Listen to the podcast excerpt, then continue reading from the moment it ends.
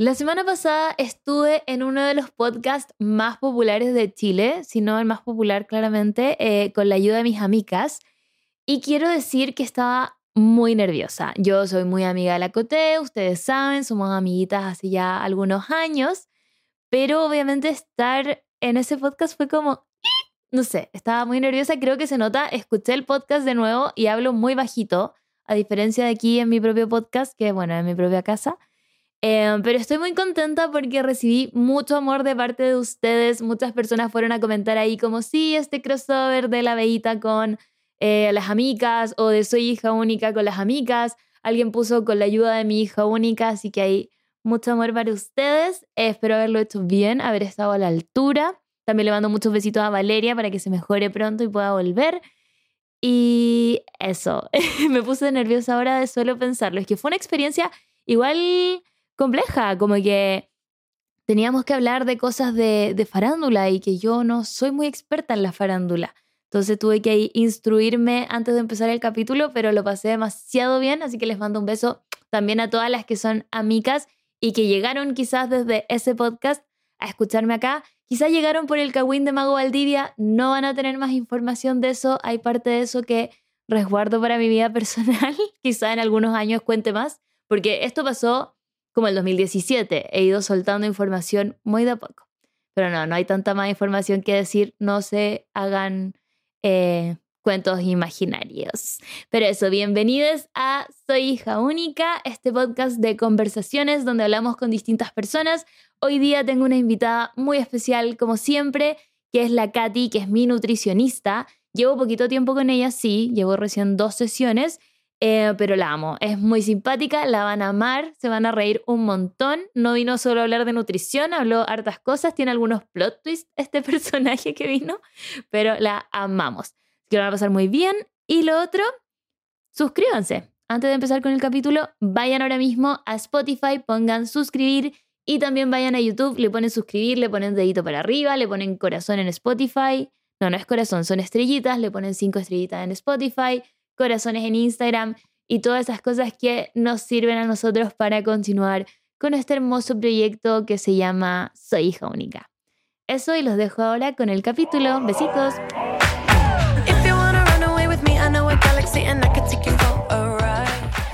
Estoy muy emocionada de darle la bienvenida a Matrix y su línea Instacure que nos va a estar acompañando en los siguientes capítulos.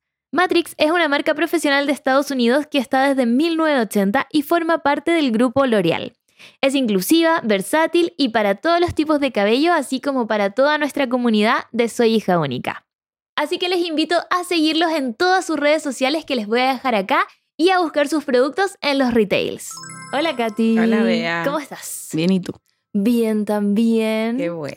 ¿Tengo que acercarme así o...? No sé, ¿se escucha bien la Katy? Se escucha bien. Oye, Katy, cuéntame, eh, ¿qué es de ti? Cuéntame un poco de ti. Ya. Eh, bueno, yo soy Katy. ¿A dónde tengo que mirar? Esa es tu cámara. Ya. bueno, yo soy Catherine Figueroa, eh, soy nutricionista y tengo 32 años. Y llevo 8 años trabajando como nutri. Me especialicé más como en la nutrición deportiva, como que hice, estoy haciendo un magíster, hice diplomado y todo, y me enfoco como en deportistas amateur o de elite. Y, y eso, pues, y te conocí en la consulta, eres mi paciente. Sí. Eh, gracias por la invitación. Y estoy muy feliz de estar aquí. Ay, qué bueno que viniste. Sí. yo había pensado en invitarte. O sea, alguien me dijo hace poco, porque tú te habías propuesto cuando yo subí esta sí, foto. Obvio, no, yo no lo dudé. Voy a transparentar algo. Eh, yo les pedí que dijeran quiénes podían venir y yo no leí quiénes pusieron. Nunca leí los comentarios. Entonces tengo que ah. meterme a ver qué cosas dijeron, porque como todavía tenía personas pensadas, no he recurrido a lo que me dijeron ahí. Pero cuando fui a tu consulta, alguien me escribió y me dijo, invita a Katy. Y yo, ¡oh, qué buena ah. idea! Y ahí te invité. sí, de hecho, cuando tú también fuiste a la consulta, hartas personas me dijeron, deberías ir al podcast de la Bea. y yo, oh, sí. Y después cuando de nuevo fuiste, me dijeron, deberías ir. Y yo, ya me invitó.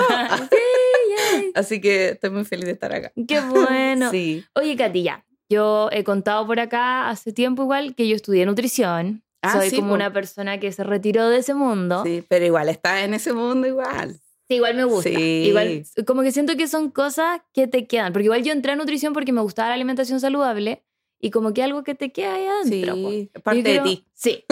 quiero saber por qué decidiste estudiar nutrición. Eh, la verdad, la verdad, decidí estudiar nutrición porque mi papá es obeso.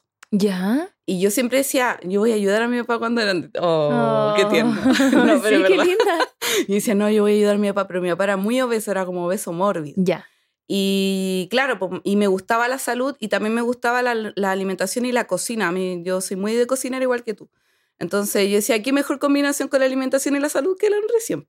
Y claro, me metí a estudiar nutrición y lamentablemente no pude ayudar a mi papá porque justo se separó de mi mamá oh. a los 18 años cuando entré a estudiar la carrera. No. Y cuando se, divorciaron, él ya tenía otra vida familiar y todo, y obviamente no le pude inculcar los hábitos de comer más sano, pero sí lo pude ayudar de alguna forma porque cuando ya empecé a generar mi ingreso, eh, lo ayudé a, a pagar un bypass gástrico. Como que le regalé la cirugía. Ah. Y ahí, obviamente, con la cirugía, después de la cirugía, le inculqué los hábitos y ahí bajó como 45 kilos. ¡Wow! Sí, así que igual sirvió. Sirvió, igual ayudaste a tu papá. Oye, cuéntame un poco qué es un bypass gástrico, por si alguien no lo sabe. Ah, ya. Es como una cirugía eh, gastrointestinal, en donde es, eh, bueno, está la manga gástrica y el bypass gástrico. Hay dos tipos. En la manga, como que te cortan un, casi todo el estómago, y en el bypass te hacen como ahí una mezcla en el intestino, como que te meten un intestino para acá, para acá. Ya, la cosa es que eso hace que uno quede muy satisfecho y no le dé para comer tanta cantidad o volúmenes de alimento. Mm. Entonces ahí uno baja de peso. Obviamente uno se tiene que asesorar correctamente para que el, la pérdida de peso no sea tan extrema, no pierdan tanto músculo, pero a lo largo del tiempo, generando buenos hábitos y bajando los volúmenes de comida, tú vas a ir bajando de peso. Claro, claro, pero siempre asesorado y no cualquier persona se lo puede hacer tampoco. No, no, no, no, mi papá era obeso mórbido, era, no sé, pues mi papá mide como unos 70 y pesaba como 160, ah, ya. Y era de pura grasita. ¿Y tú de chica querías ayudarlo? Sí, pues de chica. Y al oh. final igual pude, así que fue lindo, fue lindo eso. ¿Y ahora cómo está él?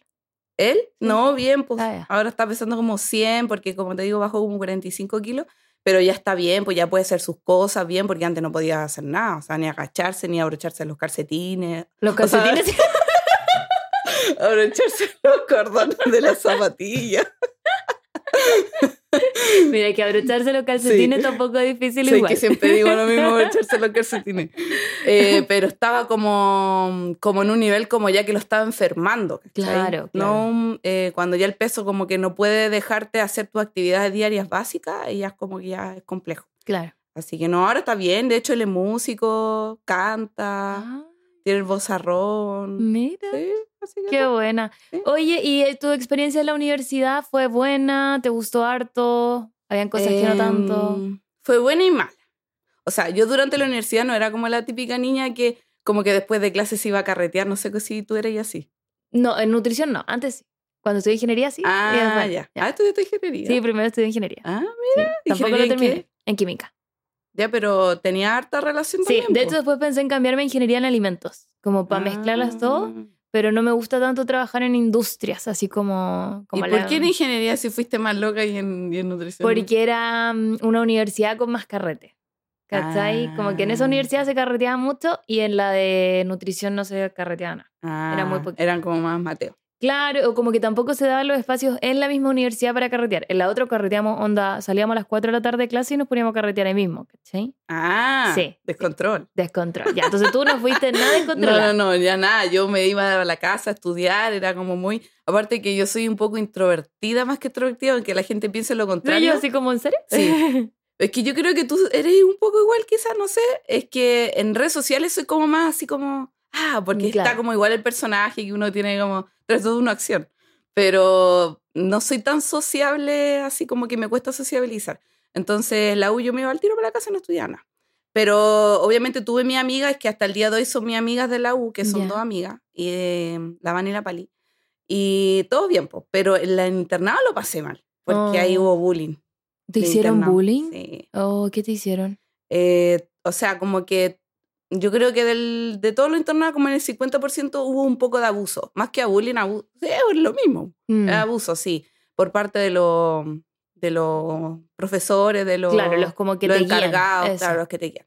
Sí, pero antes en eso, estamos hablando del año, uh, del año 2003, 2004. En ese, no, pues 2014, 2000. Sí, tú no estudiaste el 2003. No, pues 2014, por ahí. ¿Cuántos años tiene la carrera? 32. no, pues 2014, no, 2013, por ahí 2014. En esos tiempos como que las redes sociales siento que no era como tan boom mm. y no estaba el tema de funar o de, denunciar, como que uno se denunciaba, como que uno lo hacía con miedo, por si, no sé, como que le da más prioridad a ellos más que a uno, claro. como que uno no sacaba tanto la voz. Entonces yo me la aguanté, pues, y muchos compañeros también tuvieron abuso con esos mismos profesores y también se lo tuvieron que aguantar. ¿Y qué te hacían? Eh, no sé, pues, por ejemplo, si te, te, tratan de incompetente o que no te sabes las cosas bien, eh, o te, no sé, pues yo estaba con un paciente atendiéndolo y estaba mi tutora ahí al lado y, y me retaba delante del paciente y yo lloraba. No, Brigio. Y los pacientes como que decían, oiga, pero no la rete si ella es estudiante si no tiene que saber todo. Y él, no, si ella ya está en último año, tiene que saberlo. Y me retaba así como un papá cualquiera. Mi papá me retaba así. La cagó. Delante de pacientes, sí. Y de hecho, en un, fue un internado de salud pública. Y antes de ello estaba otra compañera y e, ella, duró dos semanas. Y no me acuerdo si había que estar como tres meses porque no aguantó el abuso del tutor. Mm. Bueno, yo la aguanté todo el periodo y me acuerdo que cuando ya me dio la nota me dio un 6-7, un 6-7, 6-8. Y yo quedé para la embarrada porque yo pensé que me iba a dar como un 1. claro, y te había tratado tan mal. sí, pues yo traté de hacer lo más correcta posible. Y él me dijo, te pongo esta nota solo porque me aguantaste. Oh, o sea, él sabía que era, un desgraciado. Sí, era un desgraciado. Ya ni me oh. acuerdo el nombre, si no diría el nombre, pero no me acuerdo. Qué horror. Brigio. Y muchas nutricionistas o estudiantes de nutrición pasan por eso. Sí. Y el problema es que siento que, por ponte tú, yo tenía profesoras muy pesadas también. Y siento que, claro, si pasé por todo eso, de repente hay gente que queda haciendo pesapo. Como porque los trataron tan mal. Claro, que, creen que... es la forma de educar. Sí. No, pero es muy común. Creo que ahora ya ha bajado un poquito porque se está visibilizando más. Mm. Entonces, quizá los tutores como que están cambiando. El, Obligado. claro. el chip. Claro, porque los estudiantes ya, hoy en día los estudiantes están. no te aguantan una. No te aguantan una. Muy bien. Sí, que Sacan la voz al tiro, acusan y nosotros, yo nunca acusé nada, nunca dije nada. No, yo tuve una profesora, ponte tú, porque yo, hay una foto muy antigua, eh, que había una revista que se llama Revista Viernes. ¿Ya? Y en esta revista Viernes, en la última foto era el desnudo de la semana. Y como que entrevistaban a personas que hacían distintas cosas, deportista, de todo. ¿Ya? Y a mí me llamaron como por influencer para salir en esta cuestión. Y como influencer de cocina. Entonces salía como con frutas. Como que era como una ah, foto muy artística, no era una foto así como sensual. Ya.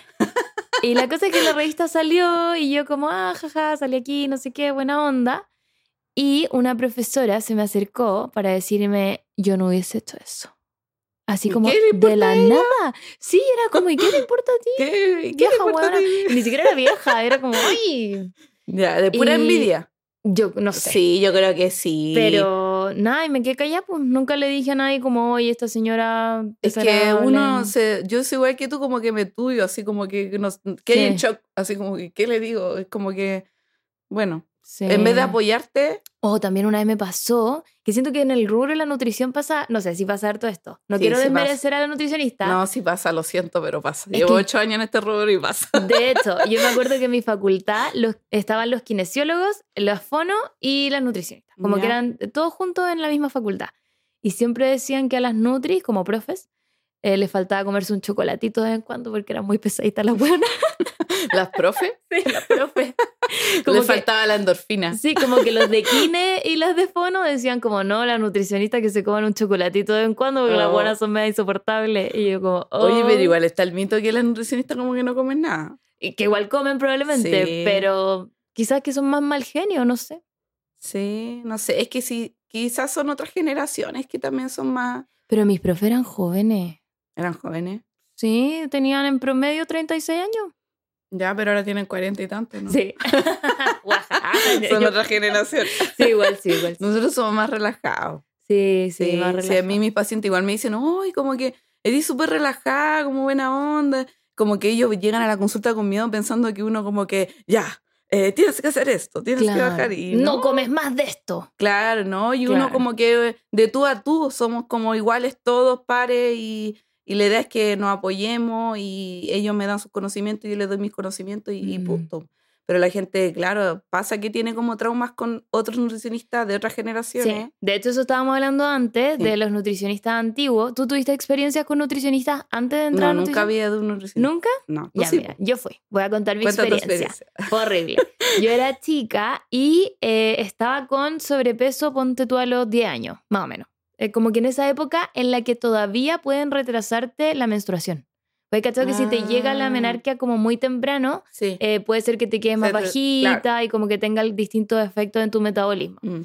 Entonces mi mamá, muy preocupada de esto, y mi tío que es médico también, le dijeron a mis papás como, ¿por qué no ya no la vea algún tipo de centro del crecimiento? No sé, era como, era como un programa de adolescentes o como algo así. Oye, paréntesis, yo también tuve sobrepeso a esa edad. ¿En serio? ¿Y no te llevaron al nutricionista? No. es que, no estaba la ley de sello en esa época, entonces uno comía muchas cositas. Los gancitos de colación. Sí, sí, sí, Ya sigue. La cosa es que em, me llevaron a este programa que incluía ir al médico, muchos exámenes y también nutricionista. Y la nutricionista fue traumante, porque pasé de una dieta de, o sea, dieta, entiéndase dieta por lo que uno come, no dieta de lo que te dan como una pausa, sino como dieta, lo que yo comía en mi día a día incluía morocha, eh, yogur con cereales, con chucapic, ¿cachai? Em, no sé, arroz con pollo. Como que tenía una dieta bien variada. Y llega esta nutricionista y es como, no, no comes más de esto. Déjenle todo. Sí, como, chao. Sáquenle todo de una. Todo de una. Oh. Chao el pancito, ahora come pampita. ¿cachai? Lo peor que le podía hacer un niño. A un niño de 10 años. Sí, pobrecito. Sí, entonces me acuerdo que me mandaban, como que de colación era un quesillo. Pero tu, mamá te llevaba el quesillo de colación. Ya, mira, es que al principio mi mamá como que lo hizo porque ella se sentía que quizá yo estaba con sobrepeso por culpa de mis papás, porque al final, ¿quién alimenta al niño? Los, los papás, papás. Pues, ¿cachai?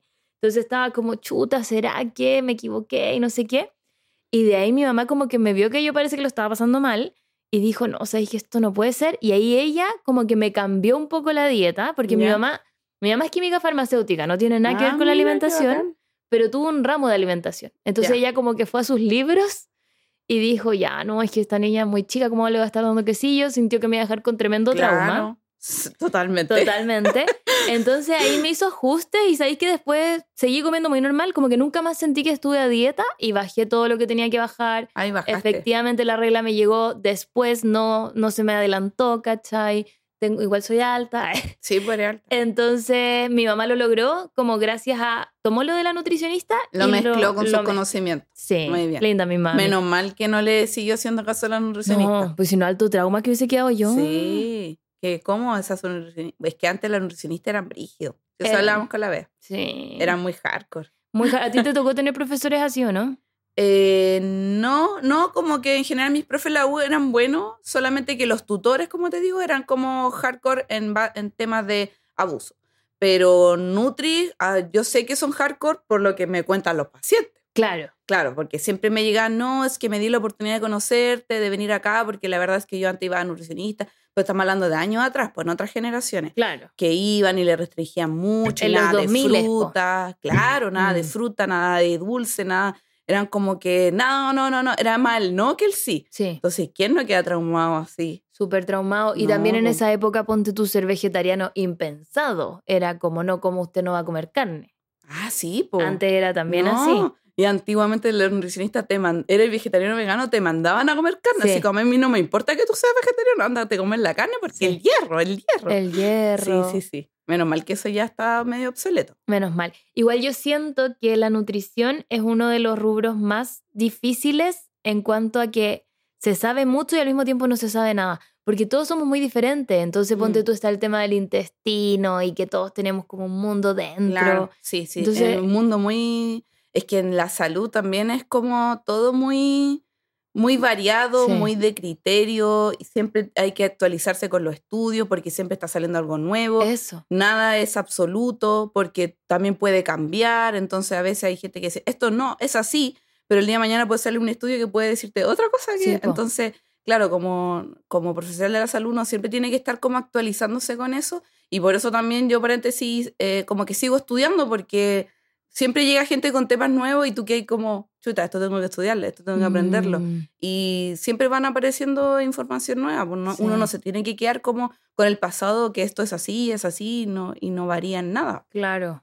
Sí, yo me acuerdo que una de las cosas que me hizo medio salirme de la universidad, o más que salirme, como frustrarme mucho y querer dejar de ir, era que no pescaban nada el tema de los vegetarianos. Yo en ese tiempo era vegana, estudiando, ah. y las profes como que no, como que no pescaban. No hacían como mucho esfuerzo de enseñarle a las demás sobre este tema, ¿cachai? Sí, sí yo me acuerdo que también no enseñaban mucho. No. No. No, era muy como que te enseñaban. Eso es también el error de mi universidad, que te enseñaban como como a tratar enfermos en clínicas o en hospitales, pero no a prevenir enfermedades. Sí, me pasó. Eso, eso fue la gota que rebalsó el vaso porque yo pasé los años, los primeros años, al menos en mi universidad, era como de paciente normal, o sea, como sano. Entonces era como deportista o también como eh, ciencia de los alimentos, cosas así que me gustaba mucho. Pero ya el tercer año empezaba a ser eh, fisiopatología, onda, todo el mm. rato enfermos, enfermos, enfermos. Y eso, primero que me generaba mucha ansiedad porque a mí me dan mucho nervio las enfermedades. A mí igual. Era como, ¡ah! ¿Qué estoy leyendo? Sí, me, lo mismo. me acuerdo que para mí era como estar en una película de terror constantemente. Sí, más o menos. Estudiando eso. Y después era como, pucha, pero es que yo no quiero trabajar en un hospital. Yo mm. quiero ayudarle. Sí, como enseñarle a las personas a cómo comer mejor para que no se enfermen, no les dé diabetes, no sé, como cosas así. Igual paréntesis lo estoy haciendo, pues ve así tú como que ya tienes tu receta, educas a las personas, ayudas, das tips, igual lo estás haciendo. Y lo, intento. y de hecho a tu forma y a la forma que a ti te gusta, pero lo estás haciendo igual. Sí, igual siento que me desmarqué un poco de eso cuando dejé de estudiar nutrición, porque siento igual hay personas que te dicen, ah, pero si tú no eres nutricionista. Sí, pero ahora ya hoy en día. O sea, yo, a mí me pasa que me encanta cuando dan tips y recetas, aunque no, no tienes por qué ser nutricionista, como por ejemplo que alguien que cocina no tiene que ser como cocinero de profesión. Claro. Eh, pero claro, planificar un plan alimentario a una persona en base a todas sus características, y ahí sí tienes que ser nutricionista. Pero dar tips y no, tiene nada de malo. Ya. O sea, como que el que te diga eso al final son sus propias inseguridades nomás que... Sí, eso pasa mucho porque claro, yo nunca se me ocurrió hacerle un plan a nadie. ¿eh? No, pues nunca Solo eran recetas o como decir como, bueno, el hierro para que se absorba mejor tienen que comer espinaca con limón, no sé, como claro. cosas Igual lo encuentro, o sea, a mí me pasa que yo antes, cuando más chica, peleaba más con personas así que no eran nutricionistas y que hacían plan alimentario, pero porque lo encontraba súper irresponsable. Claro. Era como, oye, tú no, no, yo siento que no tienes todos los conocimientos necesarios, por algunos estudia 5 o 6 años y se sigue especializando eh, para, obviamente, planificar un plan en base a muchas características, son muchas, muchas que se engloban y se, se unen en, en, un, en, una, en un plan.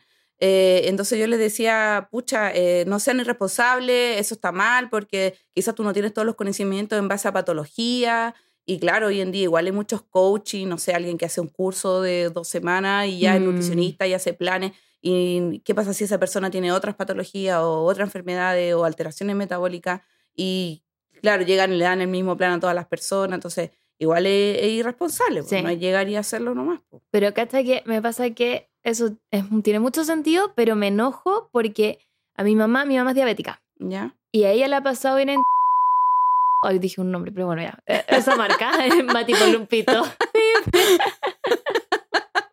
bueno, ir a una cierta clínica muy reconocida, un centro médico muy reconocido, que empieza con I, y que la nutricionista casi que le pasaba una cuestión, como esto es para diabéticos, toma, no le preguntaba qué comía ella en el día, no le preguntaba sus horarios, ¿cachai? No le preguntaba qué le gustaba. Como que siento que cuando yo fui a tu consulta la primera vez, me preguntaste todo eso, como qué te gusta, qué hora comes, Mm. Eh, que, eres vegetariana o no, ¿cachai? Como todo eso. Mm. Sí, es que mm, eso es lo malo de, de, ir a consultas así como clínicas, como que siento que se da mucho que el profesional no se está preocupando tanto del paciente y solamente se está preocupando de atender y chao. Yo creo que ahí tiene culpa las dos personas, profesional y sistema, porque el sistema llega y te mete, no sé, 20 pacientes al día. Que, obviamente no te da, claro, y tenéis que atenderlo en 15 minutos, entonces no te da el tiempo y tenéis que hacerlo todo muy rápido. Y también es culpa del profesional porque, eh, porque, claro, a veces llega a dar una pauta empresa, no está tan personalizado. En mm. cambio, pasa mucho que en los particulares es difícil ver eso, porque en el, en el caso mío, como soy particular, uno se tiene que preocupar del paciente, obviamente es tu clientela, tú tienes que mantenerla también, eh, y, obviamente hay más, eh, se paga un poco más y tú, ellos tienen, en base a lo que pagan, tú tienes que hacerle valer lo que ellos están pagando, o sea, están pagando mucho más de lo que pagan en una clínica o un hospital, eh, pero tiene que ser más personalizado, más particular y darte el tiempo y un buen tiempo para atender al, al paciente, que eso es lo bueno del particular, pero lo malo es que es más caro. Claro, tiene sus pros y sus, contras. Yo he hecho me acuerdo que en la universidad era tan brígido esto de que tenía solo 15 minutos para atender al paciente, que las pruebas de hacer las mediciones antropométricas eran con tiempo y nos cronometraban. Era como ya, ahora. Ah. Y yo como... Me encantaba eso sí. Ese era mi ah. mejor ramo. De hecho, me saqué un 7 en esa prueba. El, pero era el ramo como salud pública o antropometría? Era, ¿cómo se llamaba? Pero era antropometría nomás. Ah, ya, antropometría. Pero no me o cine antropometría, ¿cómo se llama? Es que era como otro, era un ramo que incluía muchas cosas y dentro de estas cosas era evaluación nutricional. Ah, ya, ya. Sí, evaluación y nos hacían eso y teníamos que anotar todo. Y planificación, creo que alcancé a hacer como muy poco de planificación. Pero ponte tú, tenía cosas muy ridículas mi universidad que una vez nos hicieron ir al a un colegio y evaluar a niños de cuarto medio. Ya. A un curso de mujeres y hombres. Y teníamos que armarles una planificación para todo el curso.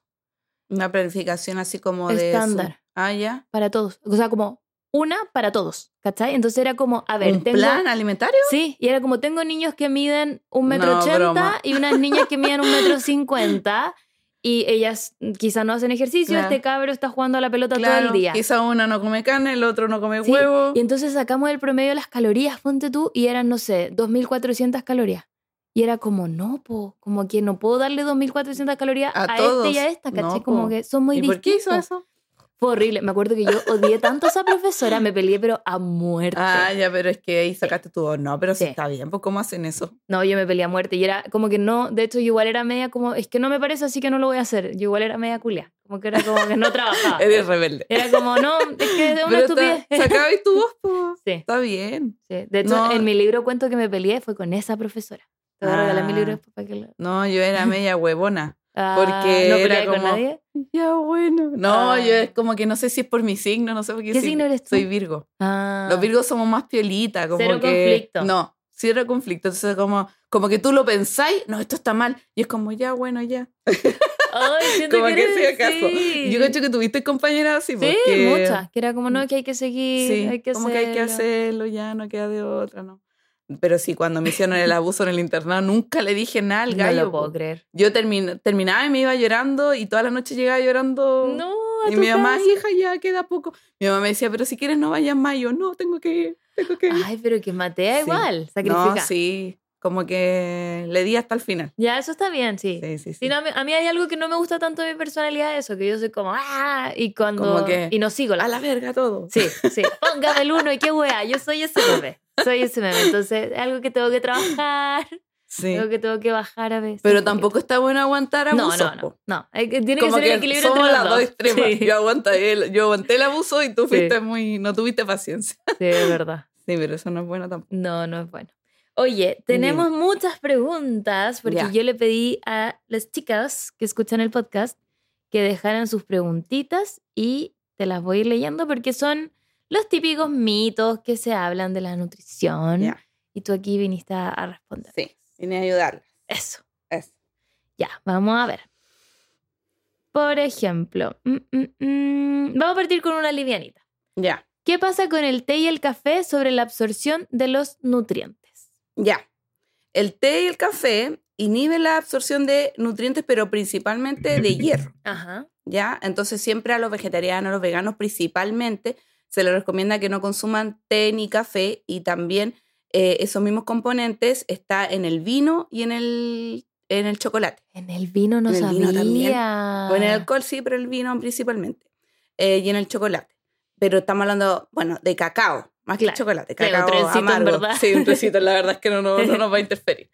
Eh, entonces tienen unos componentes que inhiben la absorción de hierro. Eh, y como te decía, es más, se le indica más vegetarianos y veganos porque los omnívoros tienden a comer exceso de cantidad de hierro en carne. Entonces, como los vegetarianos y veganos tienen su principal fuente de hierro en alimentos de origen vegetal, eh, tienen más eh, problemas de déficit de hierro. Entonces, se les recomienda que sus comidas sean como, o sea, su, su, toma de té o café o de vino, de cacao sea una hora antes por lo menos de, cada comida y una hora después, no junto con las comidas. O sea, las personas que se toman el vinito ahí al almuerzo no tan buena idea. Eh, depende. O sea, ahí hay otro punto porque yo les digo, si se toman un tecito y un café una vez al día junto con una comida, tampoco es tan terrible. Ah, o sea, como que tratar de que no sean todas las comidas pero un, o una copita de vino en una comida tampoco es tan terrible. Ah, es como... que esta nutrina es terrible? Claro, sí, sí, sí. Eh, y también si complementándolo también con una buena alimentación rica en hierro, ¿ya? Que generalmente los alimentos ricos en hierro son los vegetales verde oscuro, como acelga, espinaca y obviamente legumbres. Pero si estamos hablando de hojas, acelga, espinaca y legumbres. Y las legumbres, sí. Si tú tienes una buena alimentación, varías con tu alimentación de legumbres, comes tres o cuatro veces a la semana legumbres, eh, no habría problema con la cantidad de hierro y te puedes tomar un tecito a veces junto con alguna comida, no va a ser tan terrible. Claro. ¿Y los té de hierba también influyen? Eh, la mayoría sí. Ah, ya, mejor no tomar nada. O sea, de vez en cuando. A veces nomás. Ya. Junto con las comidas, más entre comidas. Perfecto. Aquí tenemos una, dice, que no se debe comer fruta en la noche. Este me encanta. No se debe comer fruta en la noche porque hace engordar. Ya. ¿Qué pasa con eso? No sé qué médico científico alguna vez inventó esa cuestión. Que dijo, y salió en todos los matinales, probablemente. en todos lados. ya, eh, bueno, aquí hay que ir un poquito desde la base, lo voy a latear un poco. Bueno, el metabolismo se compone, eh, o lo que le preocupa más que nada al metabolismo son las calorías totales que tú te consumiste al día. Entonces el metabolismo ya termina la, supongamos, esto va a ser muy eh, básico, que termina el día y el metabolismo dice, ya, vea, ¿cuántas calorías consumiste al día? ¿Consumiste más de las que gastaste? Es como que uno pone como una tarjeta. claro, o una balanza. Eso. Sí, ya, ¿consumiste más de las que gastaste o menos de las que gastaste? O gastaste más y consumiste menos. Entonces, dependiendo de esa balanza, si uno come más calorías de las que gasta, obviamente el metabolismo, el metabolismo dice, chuta, tenemos exceso de calorías, ¿dónde metemos esas calorías? Y las mete, vamos a las reservas. Y las reservas es la grasita. Entonces, claro, cuando uno come más calorías de las que gasta, independiente del horario en que tú te consumes los alimentos, eh, se, subes la grasa o subes de peso. Ya. Entonces, da lo mismo el horario en que uno se consume los alimentos, si consume fruta en la mañana, en la tarde, a media tarde, en la noche. Lo único que puede interferir es como problemas gastrointestinales. Así como que mm. si tú comes mucha fruta en la noche, te acuestas al tiro, obviamente te va a producir quizá un malestar, un reflujo. Porque tiene mucha fibra. Distensión, claro. Y también va a depender de cuánta cantidad de, comida estás comiendo todo el día. Si obviamente si comes harta, muchas calorías y comes ah, más calorías en mucha fruta en la noche, la balanza va a ser que comiste más calorías y vaya a subir la, de peso a la grasa. Pero, y le han hecho la culpa a las frutas que no tienen nada que ver. Nada que ver. Pero coman fruta, hay que comer fruta, hace muy bien, pero da lo mismo el horario. Lo importante son cuántas calorías en total yo consumo al día versus cuántas calorías estoy gastando. Perfecto. Mira, acá hay otra pregunta que tiene un poco relación con las frutas. ¿Qué es mejor, el jugo prensado en frío o cuando son en juguera? Y yo creo que aquí también está o la fruta entera. Porque... Ya. A ver, em, la única interferencia que va a tener en el tema de prensar los jugos o molerlos es la cantidad de fibra que uno pierde porque la fibra es lo que le da la estructura a la fruta. Pues entonces, cuando, claro, la molemos, eh, pierde fibra. Pero eso también va a depender de cuántos jugos te estás tomando al día y cuánta fruta o vegetales enteros comes al día. Por ejemplo, si yo todas las mañanas me como, me tomo un jugo prensado o molido, pero al día yo igual como mis porciones de fruta entera o vegetales enteros, yo igual estoy obteniendo una buena cantidad de fibra, entonces no va a pasar nada que me coma un juguito porque bajo un poquito la fibra. ¿cachai? Eh, por el contrario, si mi única fuente de fibra es ese juguito, ahí estamos mal porque no estamos consumiendo más frutas ni vegetales y tenemos una baja obtención de fibra al día. Mm. Entonces, si yo quiero tomarme un jugo de fruta o de verdura eh, molido o prensado, no hay ningún problema mientras al día yo igual consuma frutas y vegetales enteros. Y en temas de nutrientes no hay mucha variabilidad, como que se mantiene la cantidad de nutrientes, solamente la fibra como que pierda, pierda la cantidad de fibra. Y eso haría que suba más, ponte tú, si tienes un paciente diabético. ¿Sube más como el nivel de insulina al tomártelo en juguito en vez de comerte una fruta entera? Como... Eh, sí. ¿O no es tan terrible? O sea, también va a depender de con qué acompaño ese jugo. Por ejemplo, si yo ese jugo lo acompaño con una tostada integral, no sé, pues con huevo, obviamente eso va a regular la absorción de ese juguito en glicemia. Pero sí, si ese juguito, hay, em, son muchas cosas. Primero el juguito va a depender de qué contiene. Si contiene más vegetales o más fruta. Porque los vegetales tienden a tener igual más fibra que las frutas. Claro. Entonces, si tiene más vegetales, va a tener más fibra, aunque pierde una cantidad de fibra, igual tiene un poquito de fibra. Entonces, eh, esa fibra de esos vegetales igual va a regular la absorción de la, de la glicemia un poquito. Mm. Y se regula aún más, yo lo acompaño con algún alimento rico en fibra. Perfecto. Pero, claro, si hay un diabético o una persona que tiene muchas alteraciones de su glicemia, no se le recomienda mucho juguito que sea solo de fruta o que no lo acompañe con ningún alimento, porque sí le Mm. puede producir un pic de glicemia en la sangre. Entonces, lo que, lo que tienen que hacer es que si se quieren tomar el juguito, que tenga, eh, si es solo de fruta, acompáñelo con algún alimento rico en fibra, no sé, algo integral o algo rico en proteína que va a regular la absorción, em, y no solito. Y si lo quieren solito, que tenga vegetales, como apio, espinaca, acelga. Mm. Hay gente que le hace como asco a los jugos verdes y yo lo encuentro tan rico. A mí me encantan. Son deliciosos. Sí, Onda son entre muy ricos. menos fruta tenga, más me gusta. Sí, también Como me que encanta. me gusta que le pongan piña nomás. Y como ya. Y como harta, como pepino, apio. Sí, a mí me igual, al igual me encanta. Pero es cosa de, de, de adherencia, yo creo, con el tiempo, de Sí. gusto. O Porque sea- la primera vez tampoco te va a gustar así Sí, como, oh, qué deliciosa. Es que si a uno, uno fue capaz de adherirse a tomar cerveza, que también es algo que uno la primera vez que lo prueba Mm. no le gusta, se puede adherir a un jugo verde Sí. también. A mí me pasa eso con la cerveza, que no me gusta. ¿No te gusta? No, porque nunca creé el hábito de, de- del gustito de la cerveza. Y, y mi novio es como, ¿cómo no te gusta la cerveza? Y él es muy chilero, pues, y es como, y yo.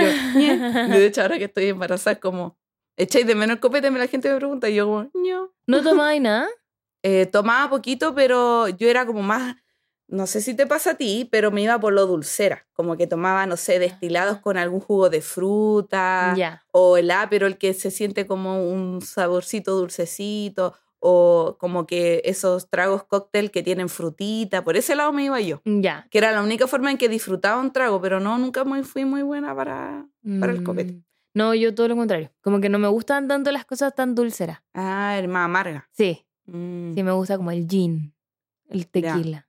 Ah, ya, el Fer igual, también. Sí, la cerveza. Me encanta la la, cerveza. cerveza. Yo soy fan de la cerveza. Él es experto en cerveza, como que puede probar, puede probar una cerveza sin ninguna marca ni logo y él va a decir, esta es esta marca. Ay, pero Sí. qué pro. Es pro. Años de tomar, Años de tomar cerveza.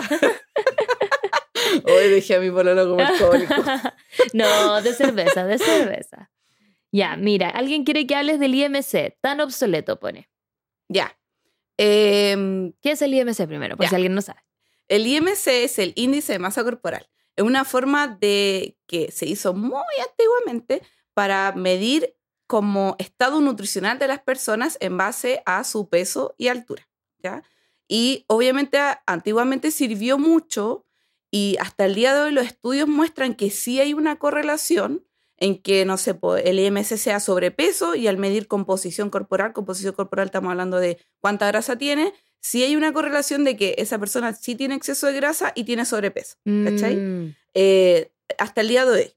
Pero igual ahora ya está obsoleto y es mal visto y no es muy bueno en un profesional nutricionista que solamente se base en IMC para medir composición corporal o medir estado nutricional. mm, Si tú vas a una consulta y solamente te, nutricional y solamente te ve peso y altura, estamos mal. mm. Como que igual tiene que ver otras formas variables de medir tu composición, no sé, pues, eh, imágenes corporales, perímetros, una antropometría, toma de pliegues, una bioimpedancia, no sé.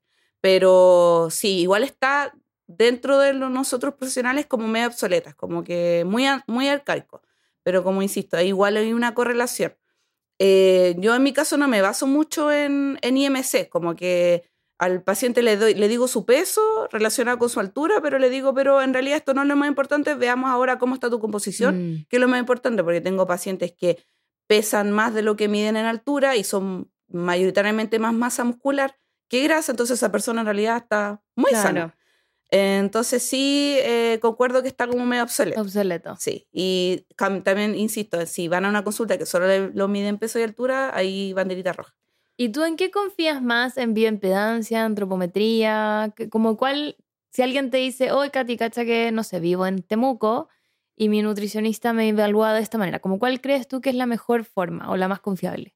Mira, dicen que en realidad no hay como una mejor eh, medición entre, por ejemplo, si solo comparamos bioimpedancia y antropometría, eh, lo, que, lo malo de la bioimpedancia, que hay muchos eh, contras en el caso de que uno tiene que tener muchas precauciones al momento de pedirse bioimpedancia porque se altera mucho la medición cuando se altera la cantidad de agua corporal. Entonces, mm. uno tiene que tener muchos como, ¿cómo se dice esto? Como indicaciones antes de hacerte la bioimpedancia, como no tomar tanta agua, no hacer ejercicio, no, idealmente no estar en el periodo, no estar embarazada, eh, no haber tomado mucho café, no haber comido. Ir al eh, baño antes. Ir al baño antes, ropa liviana. Hay como muchas indicaciones. Y si uno de esos puede fallar, te puede fallar la bioimpedancia. Mm. Entonces, es el contra de la bioimpedancia. Pero la antropometría, el único contra podría ser el, el, el medidor. Claro. La persona que te mide. Eso es lo más importante, que la persona que te mide tenga experiencia, que cuando te haga el control, el pliegue, si te lo tomó en una parte, que te lo tome ahí mismo. Entonces, obviamente, al momento de hacerte la medición, que sean los puntos exactos, anatómicos, para que no haya como diferencia. Mm. Pero es más que nada eso. Si tú, por ejemplo, estás con una nutri que solo hace antropometría, igual es válido, es súper bueno. Si esa, esa nutricionista o medidor hace bien las mediciones desde su primera evaluación hasta la última, todos los controles y en el mismo punto anatómico exacto y mm. de la misma forma. Eh, y la bioimpedancia también va a ser muy buena, sí, claro, si tú tomas eh, todas las precauciones y haces caso en todas las indicaciones para evitar que la evaluación de la bioimpedancia como que se altere. Mm. Sí, aclarar que bioimpedancia lo hace una máquina, antropometría lo hace un ser humano. Sí, pues, antropometría son mediciones, así como perímetros, pliegues, y la bioimpedancia, claro, es la maquinita donde tú te subes y te mide como tu composición corporal. Que te pasa como una mini descarga eléctrica, ¿no? ¿Eso es lo que hace? Sí, o sea, la no la corriente. No.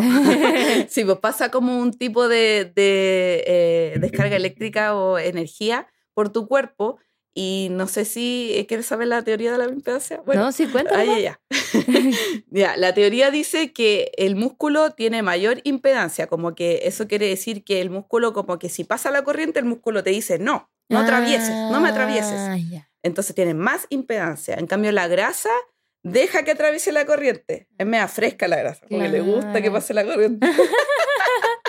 Entonces, entre más corriente pasa por el cuerpo, mayor grasa hay. Y ah. entre más impedancia hay, o, o, la corriente no puede pasar por tu cuerpo, más músculo hay. Entonces, así te va midiendo como cuánta grasa tienes, cuánto músculo tienes. Por eso se llama bioimpedancia. Y no todas las máquinas son buenas, porque hay cachado que hay como pesitas que se supone Yo tengo que esa. Ya, eso va a depender del el nivel como de electricidad o de voltios que pasan por tu cuerpo. Hay mm. unas que tienen voltios muy bajitos, que en realidad no es como que no es muy válido o muy exacto lo que te dice, pero sí yo le digo que le sirve como para correlacionar como de un control a otro con tu misma pesita, así como, no sé, pues si esa pesita te dice que tienes 20% de grasa, y en el control te dice que tienes 19, ya lo bajaste, pero no es exacto que tú tengas ese 20% de grasa porque no es tan exacta mm. como una bioimpedancia profesional que tiene mayor eh, voltio o como que mayor descarga. Entonces, si la descarga es más fuerte, más fuerte va a medir la, la composición. Claro. Sí, porque la diferencia, o sea, la máquina que tienes tú es más grande, uno tiene que tomarlo con los dedos también. La pesita que yo tengo, una pesita así, es cuálida, ahí, es cueta debajo de mi baño. Ahí te tienes que preocupar de que donde vayas a hacerte la bioimpedancia, obviamente si te están cobrando un servicio y te dicen yo te hago una bioimpedancia, que la máquina sea profesional, que sea una buena máquina de bioimpedancia, no, no una pesita cualquiera que tú te puedes comprar en, cualquier mm, parte. Creo que en algunos gimnasios hay igual. Creo que el mío tiene y creo que antes, no sé si todavía estará en Puma, tú podías ir y había una InBody. Sí. InBody se llama la máquina. Pero de nuevo está todo este tema de que tienes que ir sin haber comido, sin haber tomado mucha agua. Sin haber hecho ejercicio. Hacer pipi antes. Sí. porque si no se altera la medición. Y lo otro es que alguien que te interprete el informe, porque si no... Sí, en verdad, el informe es bien complicado.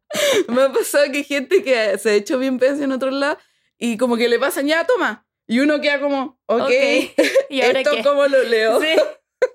como que te tienen que interpretar el informe sí, Es verdad. Es que quizás, claro, yo nunca tuve problema porque como estudiaba nutrición entendía lo que estaba haciendo. No, pero hay ah, gente que no cacha nada. ¿Qué es esto? ¿Qué, qué masa musculoesquelética? Y te ponen unos monos y como que sale como cuánto porcentaje tenía en cada lado, como el derecho, izquierdo, brazo, pierna. Ya, sí. Sí. sí, es verdad. Buen tema el de la bioimpedancia. Ya, mira. A ver, a ver, a ver, a ver, a ver. Dice que no se puede bajar grasa y fortalecer o aumentar la musculatura al mismo tiempo. ¿Real o mentira? Ya, eso es un mito muy, muy común. Así como que no, no se puede. Entonces pasa mucho que los fitness o fisicoculturistas pasaban por procesos de hipertrofia muscular o aumento de masa muscular o ganancia. Ese es el eh, bulking, ¿o no? Mm, ¿Se llama bulking? Creo que en inglés le dicen como bulking. Ah, mira. Y como que bulk, no sé, como que ah, sí, pues, puede tener relación.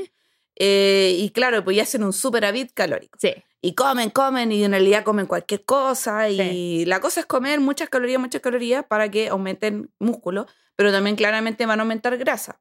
Y después hacen un proceso de déficit. Entonces hacen mm. super, eh, un déficit calórico eh, para tonificar o en la parte de reducción de grasa.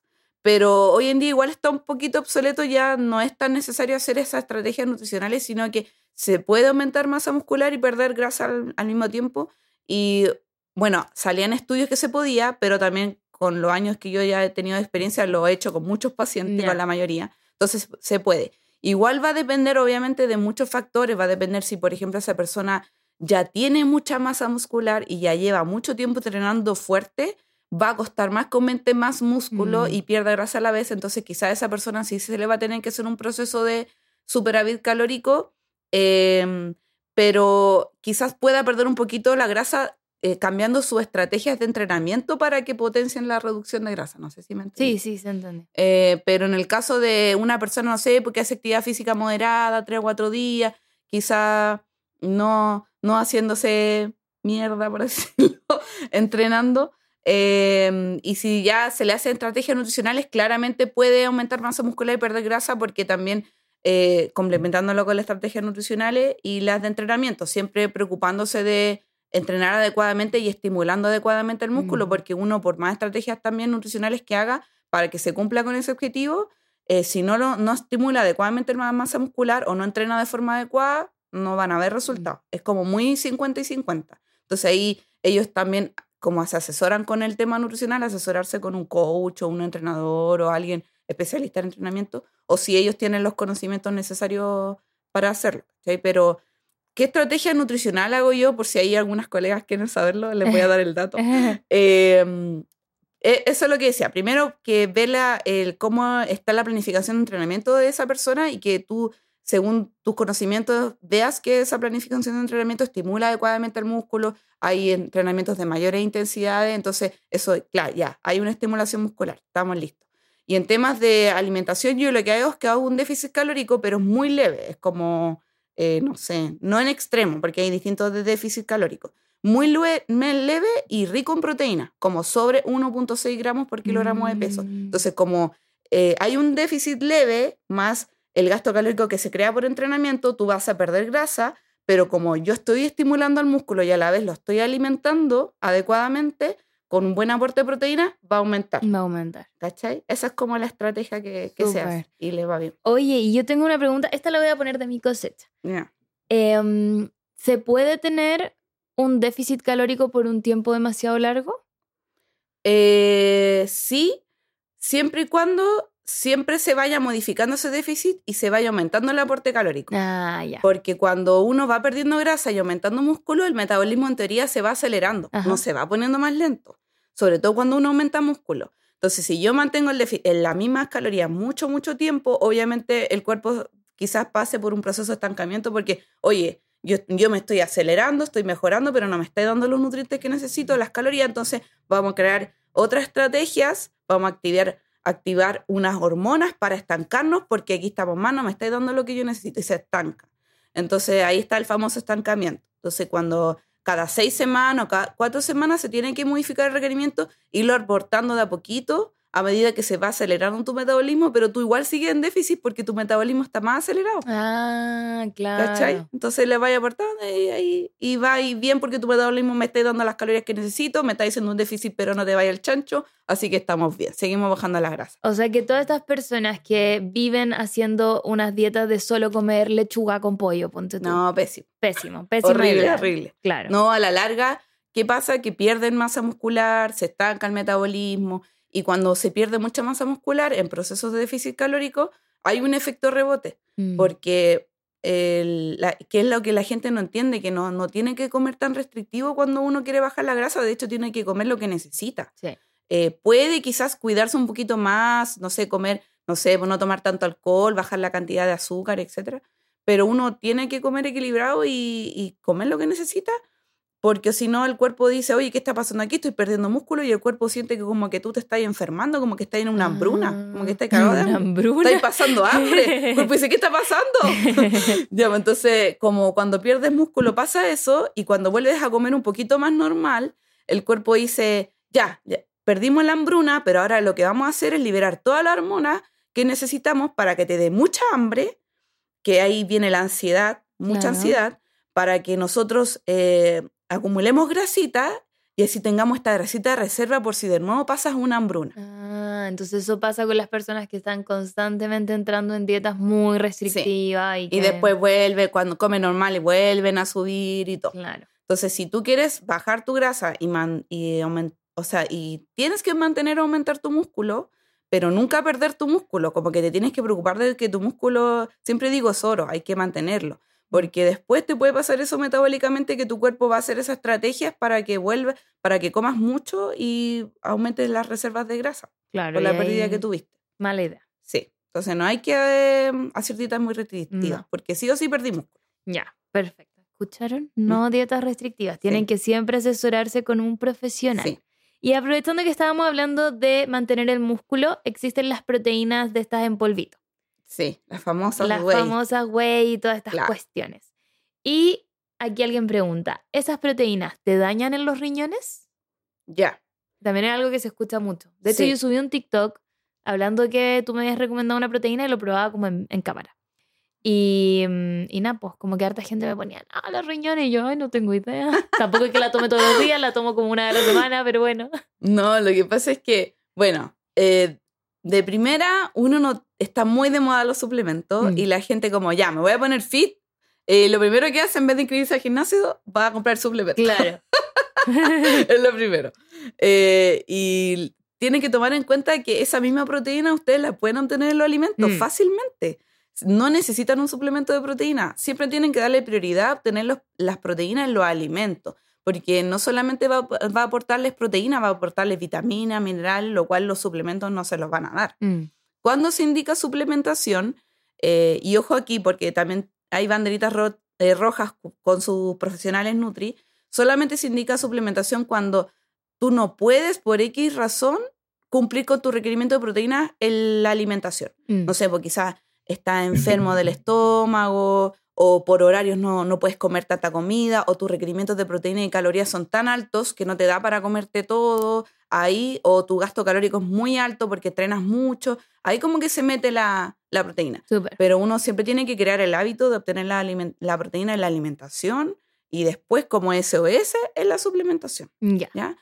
Y sí, el, el exceso de proteína sí produce daño renal, pero no la suplementación en sí, el exceso de proteína. Ah, como en general. Sí, pero estamos hablando de mucho exceso de proteína. Pues no sé, pues.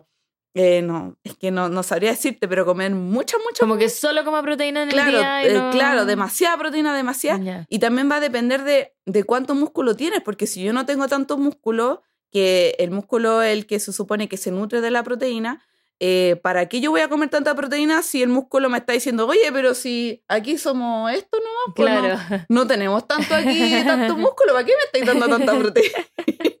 Porque la proteína se aumenta de a poquito. A medida que va aumentando el músculo, se aumentan los requerimientos de proteína. Ah. Entonces el músculo, oye, esto me sobra, ¿qué hacemos? Ya se va para el riñón. Ay, ahí el pobre riñón. El pobre riñón, el pobre riñón dice, oye, ¿qué estoy, me estáis dando demasiada proteína? Ya, y ahí tiene que trabajar porque el riñón es el que tiene que metabolizar la proteína para botarla por la orina, ¿cachai? El, eh, como lo exudado. Mm. Entonces, claro, pues ahí se produce daño renal porque estáis sobre trabajando al riñón, Pero estamos hablando de cuando hay mucha proteína. Ya. No sé, pues alguien que toma, que come 200 gramos eh, de pollo eh, cinco veces al día, más encima mete leche, más encima mete yogur, dos whey proteína al día, seis huevos al día. Eh, bueno, ahí va a depender de sus requerimientos, pero es eso. No es que la proteína en sí, suplemento, produzca daño renal, sino que el exceso, De, proteína. Perfecto. Ya, me quedó muy, muy claro. Aquí otra persona preguntando si comer tarde engorda, que es parecido a lo que ya hablamos de la fruta. Sí, es lo mismo. Es lo mismo. acá. ¿De verdad funciona el ayuno intermitente o solo es moda? Primero, ¿qué es el ayuno intermitente? ¿Qué es el ayuno intermitente? El famoso ayuno intermitente. El famoso, famoso. Uh, ¿tú hiciste ayuno alguna vez, veo, no? Eh, cada vez que lo intentaba, como que no. Es que a mí si me restringes algo, yo lo quiero. Entonces. Ah. ya. Eh, todo va a depender de tus objetivos por el cual tú estás haciendo el ayuno intermitente. Porque a veces el ayuno, hay muy buenos estudios que han salido últimamente, en el último año, que sí se estudiaron ratas haciendo ayuno intermitente y está como casi comprobado que el ayuno intermitente como que retrasa el envejecimiento de las células. Entonces, todos los que quieren ah. mantenerse joven de por vida, ayunen, no mentira. Yo así como, desde mañana ayuno. Desde mañana mis células, porque Claro. No, pero, el ayuno intermitente contempla cuántas horas de ayuno? Eh, lo que se recomienda mínimo es como 12 horas. Ah, eso sí lo cumplo. Sí, 12 horas. Por naturaleza. El ideal son 16. Ya.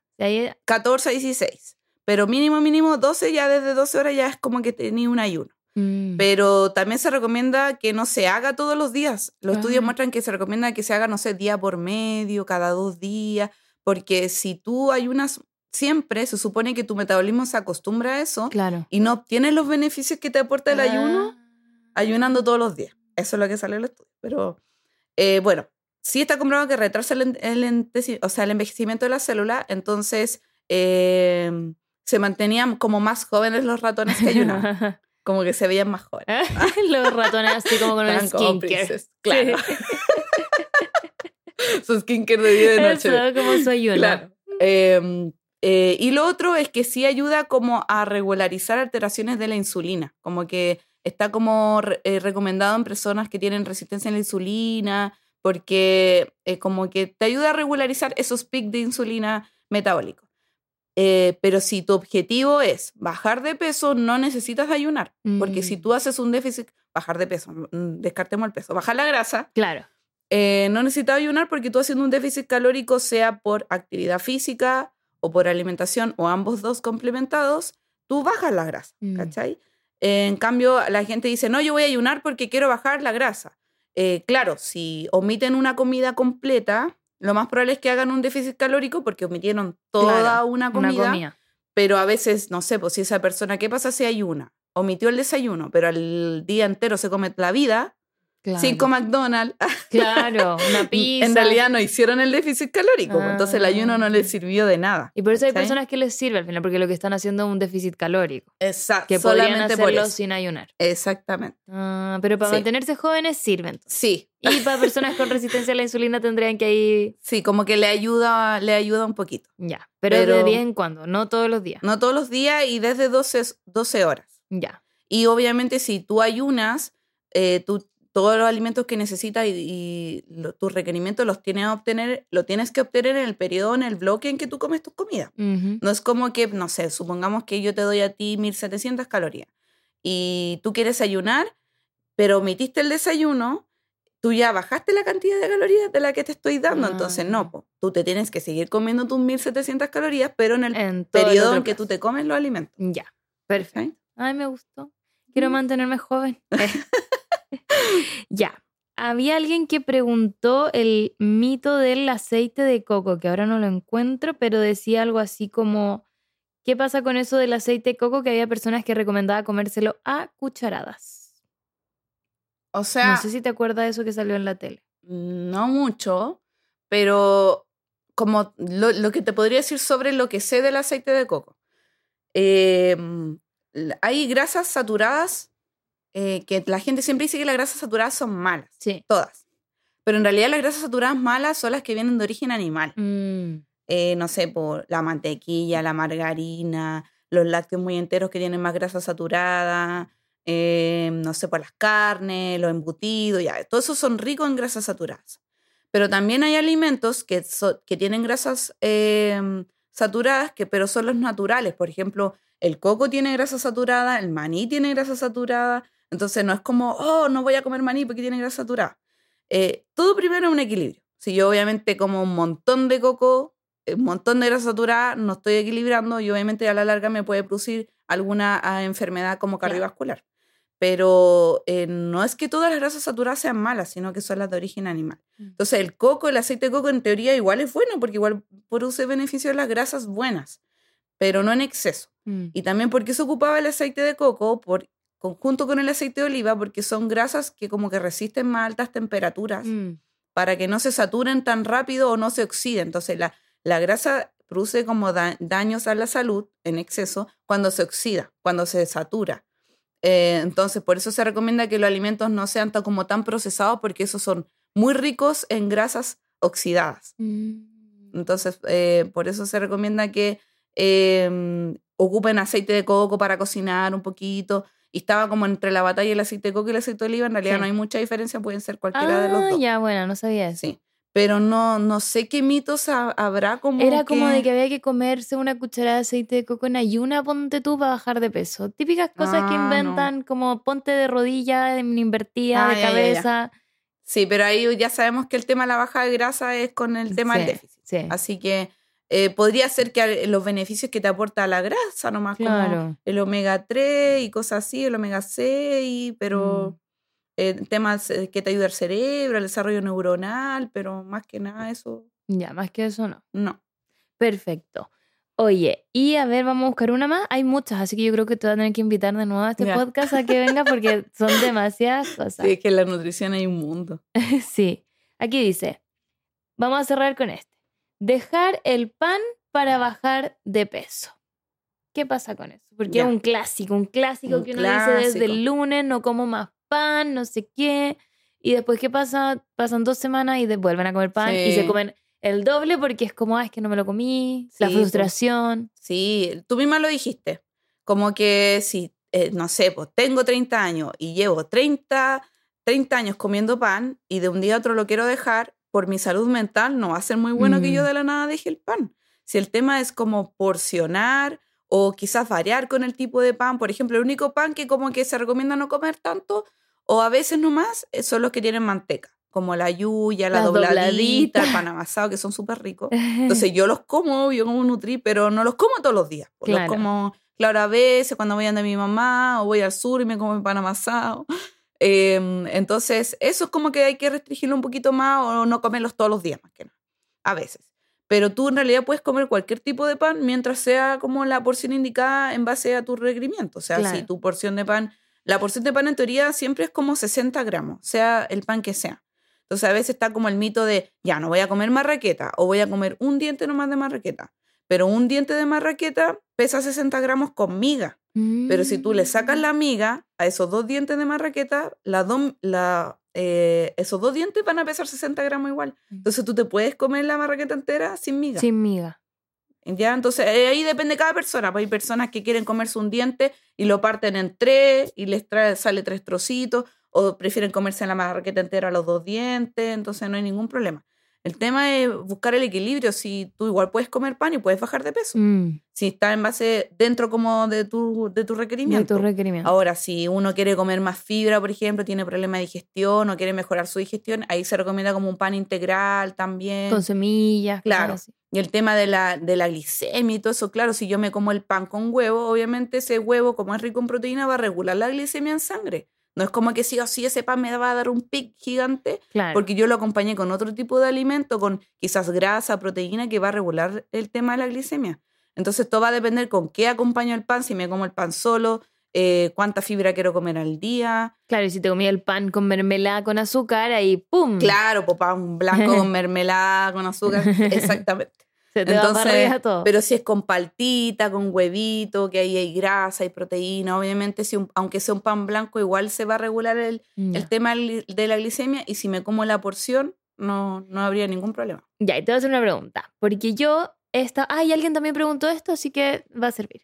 Alguien preguntó que es malo comer lo mismo todos los días, ponte tú de desayuno, porque mi desayuno al menos es todos los días igual, solo porque no se me ha ocurrido cómo lograr los requerimientos que tú me diste en un desayuno distinto. ¿Qué, qué estás comiendo de desayuno? ya como yo compro un pan de masa madre que me lo rebanan en la misma panadería y una rebanada que es así como grandecita, como así, mm. pesa justo lo que tú me dijiste, 60 Ah, ya, entonces tú la partías en dos. La parto en dos. Muy bien. Y una mitad me la como con eh, un cuarto de palta, dos huevos. ¡Ay, qué rico! Ahí, esa ¿Y la otra la haces dulce? Y la otra le pongo mantequilla qué maní rico. y un poco de mermelada sin azúcar. El desayuno perfecto. ¿Está bien? ¿Y cómo son todos sí, los días? Está bien. Pero igual ¿Pero a ti no te aburre o ya te aburrió? No, no me aburrió porque tiene como uno salado y uno dulce. Sí. Que eso es algo con lo que yo crecí porque mis papás comen así siempre. Uno salado y uno dulce de los pancitos. Ah. Pero no sé qué más podría hacer. Pues como si es que me llego a aburrir. O sea, mm, ahí tendríamos que ver tu plan alimentario para decirte cómo variar, pero Claro. no es malo comer lo mismo todos los días. Ah, no, ya. Solamente que eh, quizás una comida no va a ser malo, pero igual durante el día trata de ir variando con el otro alimento, Ya. solamente que porque hay tanta variedad de frutas, semillas, legumbres, vegetales. Entonces, si tú comes lo mismo todos los días, vas a obtener lo- esos nutrientes todos los días Mm, y quizás va a haber un poquito de deficiencia de otros nutrientes que te lo está dando otro alimento. mm, ¿Caché? Por ejemplo, si te gustan los frutos secos, no sé, un tiempo come almendra, otro día nueces, Claro. hace un mix de semillas para tu ensalada, un día palta, otro día mantequilla de maní, y ahí como que consumo grasas, pero de distintas fuentes, y esas me aportan distintas vitaminas y minerales. Sí, es que las personas siempre se olvidan de los micronutrientes. Sí, Como de lo como que se preocupa son. de grasa, proteína y carbohidratos. Sí. Sí. Y siempre es como, no, voy a eliminar los carbohidratos. Y de pasada eliminan las frutas. Y es como, no, Sí, tus vitaminas. sí, po. Y, lo, y eso pasa mucho con el tema de los vegetales, que el chileno es muy de lechuga, tomate. Sí. Lechuga, tomate. sí. ¿Cuál fue tu ensalada? Lechuga, tomate. Lechuga, tomate, la que yo también como Sí, así. Y hay que variar. Yo les digo, ya, pero por último, metan alguna hoja verde oscura. Y me dicen, ¿cuál? No sé, pues brócoli, espinaca, selga. Pueden hacerse tortillas, salteados, Mm. guisos. Es como para que nada más que nada a veces varíen un poquito con los nutrientes y obtengan otros nutrientes que no lo están Sí. metiendo nunca. Sí, es verdad. Que Mm. uno, igual es difícil el tema de ponerse a variar a veces cuando la vida es muy ajeteada. Sí. Pero bueno, Ahí hay que ir a la feria y decir, ya no como zanahoria hace tiempo, ya me voy a hacer una ensalada sí. de zanahoria raya que a mí me encanta. rica. Sí, Yo con me harto hice jugo de limón. un, un pollito al jugo el otro día con harta zanahoria. Qué bueno. Ah, sí, a mí me encanta. O en la sopa de zanahoria con camote. Mm. Me encanta también. Me gusta la sopa. Ahora Sí. ya estamos entrando en, Sí. en el mundo de Podría las hacer cremas. reels de, de cremita. Sí, yo de hecho tengo una máquina para hacer crema, de esas que les metís como todas las cosas adentro y te las hacen solas. Qué buena. ¿No las cacháis? ¿No? Es una máquina Pero así son esas que cocinan distintas preparaciones. No, solo hace cremas. Es como, imagínate Ah. un termo, así como grande. Como Ya. esto que ponía agua caliente. Ya. Y ahí tiene como una cosa larga como para triturar. Como si fuera una licuadora, pero es al revés, como de arriba para abajo. Ya. Y ahí tú le metí eh, papitas, espinaca, champiñones, todo lo que queráis. Y la cosa Crudo. crudo y con agua. Y la cosa Mentira lo que te los hierve, cose. Sí. No. te los calienta ¿Y y, los después muele? los muele. No. Se demora como una hora. ¿Y cuál es esa máquina? Ay, no me Dame el dato. auspicia. ¿eh? Después me da el dato. Pero se llaman siempre como soup maker. Hay varias, hay de Philips, hay de Mulinex, hay de varias. Ah, Hay una, la más típica que venden acá en Chile es la Miomat, pero creo que esa es más cara. Y ya. también podía hacer como leche vegetales. Como que también Sí. tiene opción de hacer Te como... agiliza la vida. po. Sí, Una que es treintañera que no tiene tiempo para nada. sí. No, y ahí yo, yo hago... La que más me gusta hacer es de zapallo. Y le Oh, metí me como el encanta. zapallo, Es mi zanahoria. favorita. Le pongo Sí, jengibre. jengibre. Sí, también yo la, yo la hago así. Jengibre, zanahoria y, y Una hice una de brócoli quedó mala. No, pero tengo que intentarlo o no. Y de alcachofa no sé cómo se podría hacer. Hay que sacarle la... Ah, Claro. Es Desde aquí- deseo. Quizá comprar los potos de alcachofa Mm. de estos que vienen hechos. Pero esos como que son más amargos. Sí. No, yo creo que esa no va a quedar No. rica. Pero de espárrago queda muy rica. Metí el espárrago así crudo, picadito Qué buena. y queda buena. Esa queda buena. Ahí después te voy a pedir. Eso, te- Le voy a sacar una foto. Eso. ya, oye, vamos a pasar ahora a la sección de preguntitas, pero estas son preguntitas para conocerte más a ti. Ya no son de nutrición. Ah, ya. Estas son sobre tu vida. Eh. Ya. Cuéntame, ¿cómo conociste a? ¿Cómo conociste a tu polola? No, mentira. Igual, ¿quieres contarlo? Sí, si quieres te lo cuento. Cuéntamelo porque me lo contaste en la consulta. igual fue heavy. Eh, lo conocí por Bumble. me encanta. ¿Cuánto tiempo pasaste en Bumble antes de conocerlo? Em, yo creo que unos seis meses. Ah, igual. Sí, sí, yo, yo, tengo mi, mi terreno aquí. ¿Y cuánto tiempo has estado soltera? Eh, como un año. No estuve tanto ah, rato soltera. Sí, como un año estuve soltera. Y, pero siempre estuve, no, yo creo que como estuve tres meses así como en la SAP. como que no quería nada de Tinder, nada. Bumble, odiaba a los hombres, no quería nada con los hombres. Porque tuve una, una pérdida, una, un rompimiento medio tristón. Entonces, como que no quería oh. saber, como cuando odiaba yo al hombre. esa parte. Sí, como, ah. como, al, como la Shakira al principio. Ah, eso, chao, chao con todo. sí, como maldito. Y ahí después como que ya me, me, me sané y empecé, dije, ya, voy a empezar a huevear. Ya. No sé si esto se, se puede escuchar, pero... está bien, está bien. ya voy a, empezar, voy a empezar con el deseo. Pero tampoco mi finalidad era como una relación porque yo quedé como chata, así como yo no ah. quiero nada ¿Cuánto tiempo tu relación anterior de Duré como dos años, pero fue media tóxica, entonces como que la pasé mal, ah. entonces no quería como nada con relación. Ya. Eh, de hecho, paréntesis, fue mi única relación, porque yo siempre he sido de relaciones largas. Ya. Y él fue como mi única relación tóxica. Pero yo creo que la tenía oh. que vivir, la tuve que vivir para aprender. Para aprender. De hecho, gracias a mi ex tóxico, cuando tuve citas en Bumble, vi las banderitas rojas que antes yo no cachaba nada. Que eso, no todas podemos ver las banderitas rojas, es como un superpoder. Por favor, dinos alguna banderita roja por si alguien necesita. eh, no sé, po, eh, banderitas rojas que me pasó cuando tuve cita era como que te quieren cambiar algo, no sé si te ha pasado. Así como, mm. oye, te veréis mejor rubia. No, no me ha pasado, sí. Ah, gracias a Dios. Sí. Oye, y si, no sé, si te vestís de otra forma, como que quizás ese estilo no te viene tan bien, como ya, banderita roja. ¿Ya? Porque ah. al, principio igual como que pasa que te quieren como moldear a como quieren que... Lo que ellos esperan. Lo que ellos esperan, claro. Quizá, a ver, otra banderita roja es que, no sé, pues que aparecen, tú a mí me pasa que yo llegué al departamento y, estaba ahí sentado en el lobby esperándome. ¿Qué? Sí. Ay, pero eso es como psicópata. Sí, como psycho. Así como que, oh, y yo, yo quedo así como, eh, hola, ¿qué es eso aquí? ¿Y qué hacía ahí? Nada, pues en ese tiempo como que igual era medio tontita, así que como que ya, bueno, pero igual después termina descartándolo. Pero obviamente no pasaba a mayores porque me pasaba que yo no pasaba a la otra etapa hasta que de verdad me gustaba. Como que aunque salía, igual como que me reservaba, ni siquiera como que al beso. Como que igual tuve ah. citas como conociéndolo y como que ya, este gallo no banderita roja, ya, eliminado, next. Ya. Ya, como que no, tampoco como que me nacía incluso darle un beso a un gallo porque era medio tóxico, porque no era de, no era de ah. mi onda, ¿cachai? Como que quizás fue la madurez, porque cuando una más chica es más loca, y ahí cualquiera me da lo mismo, ya démosle con todo. eh, pero no sé, para ver qué otra banderita roja puede ser, eh, que sea muy yo-yo. No sé si te ha pasado que hablan todo el mm, rato de ellos. De ellos mismos, sí. De como yo, yo, yo, yo, yo. Y tú estás como, eh, eh. Terrible. Hola, ¿puedo hablar yo? ya, eso es mi banderita roja. Eh, ¿Qué más? Eh, que sea muy posesivo o como que mm. a qué hora vaya a salir o qué vaya a hacer o como quizás muy intensos también. A ver, mm. pasa eso, que son muy intensos, como, no es que te quiero ver, no, pero es que no puedo, pero es que yo te quiero ver en la tarde, como que esa intensidad demasiado, como que te llamen a cada rato o te escriban a cada rato, ya eso ya No, chato. Sí. Entonces ahí, eh, bueno, ahí me sirvió.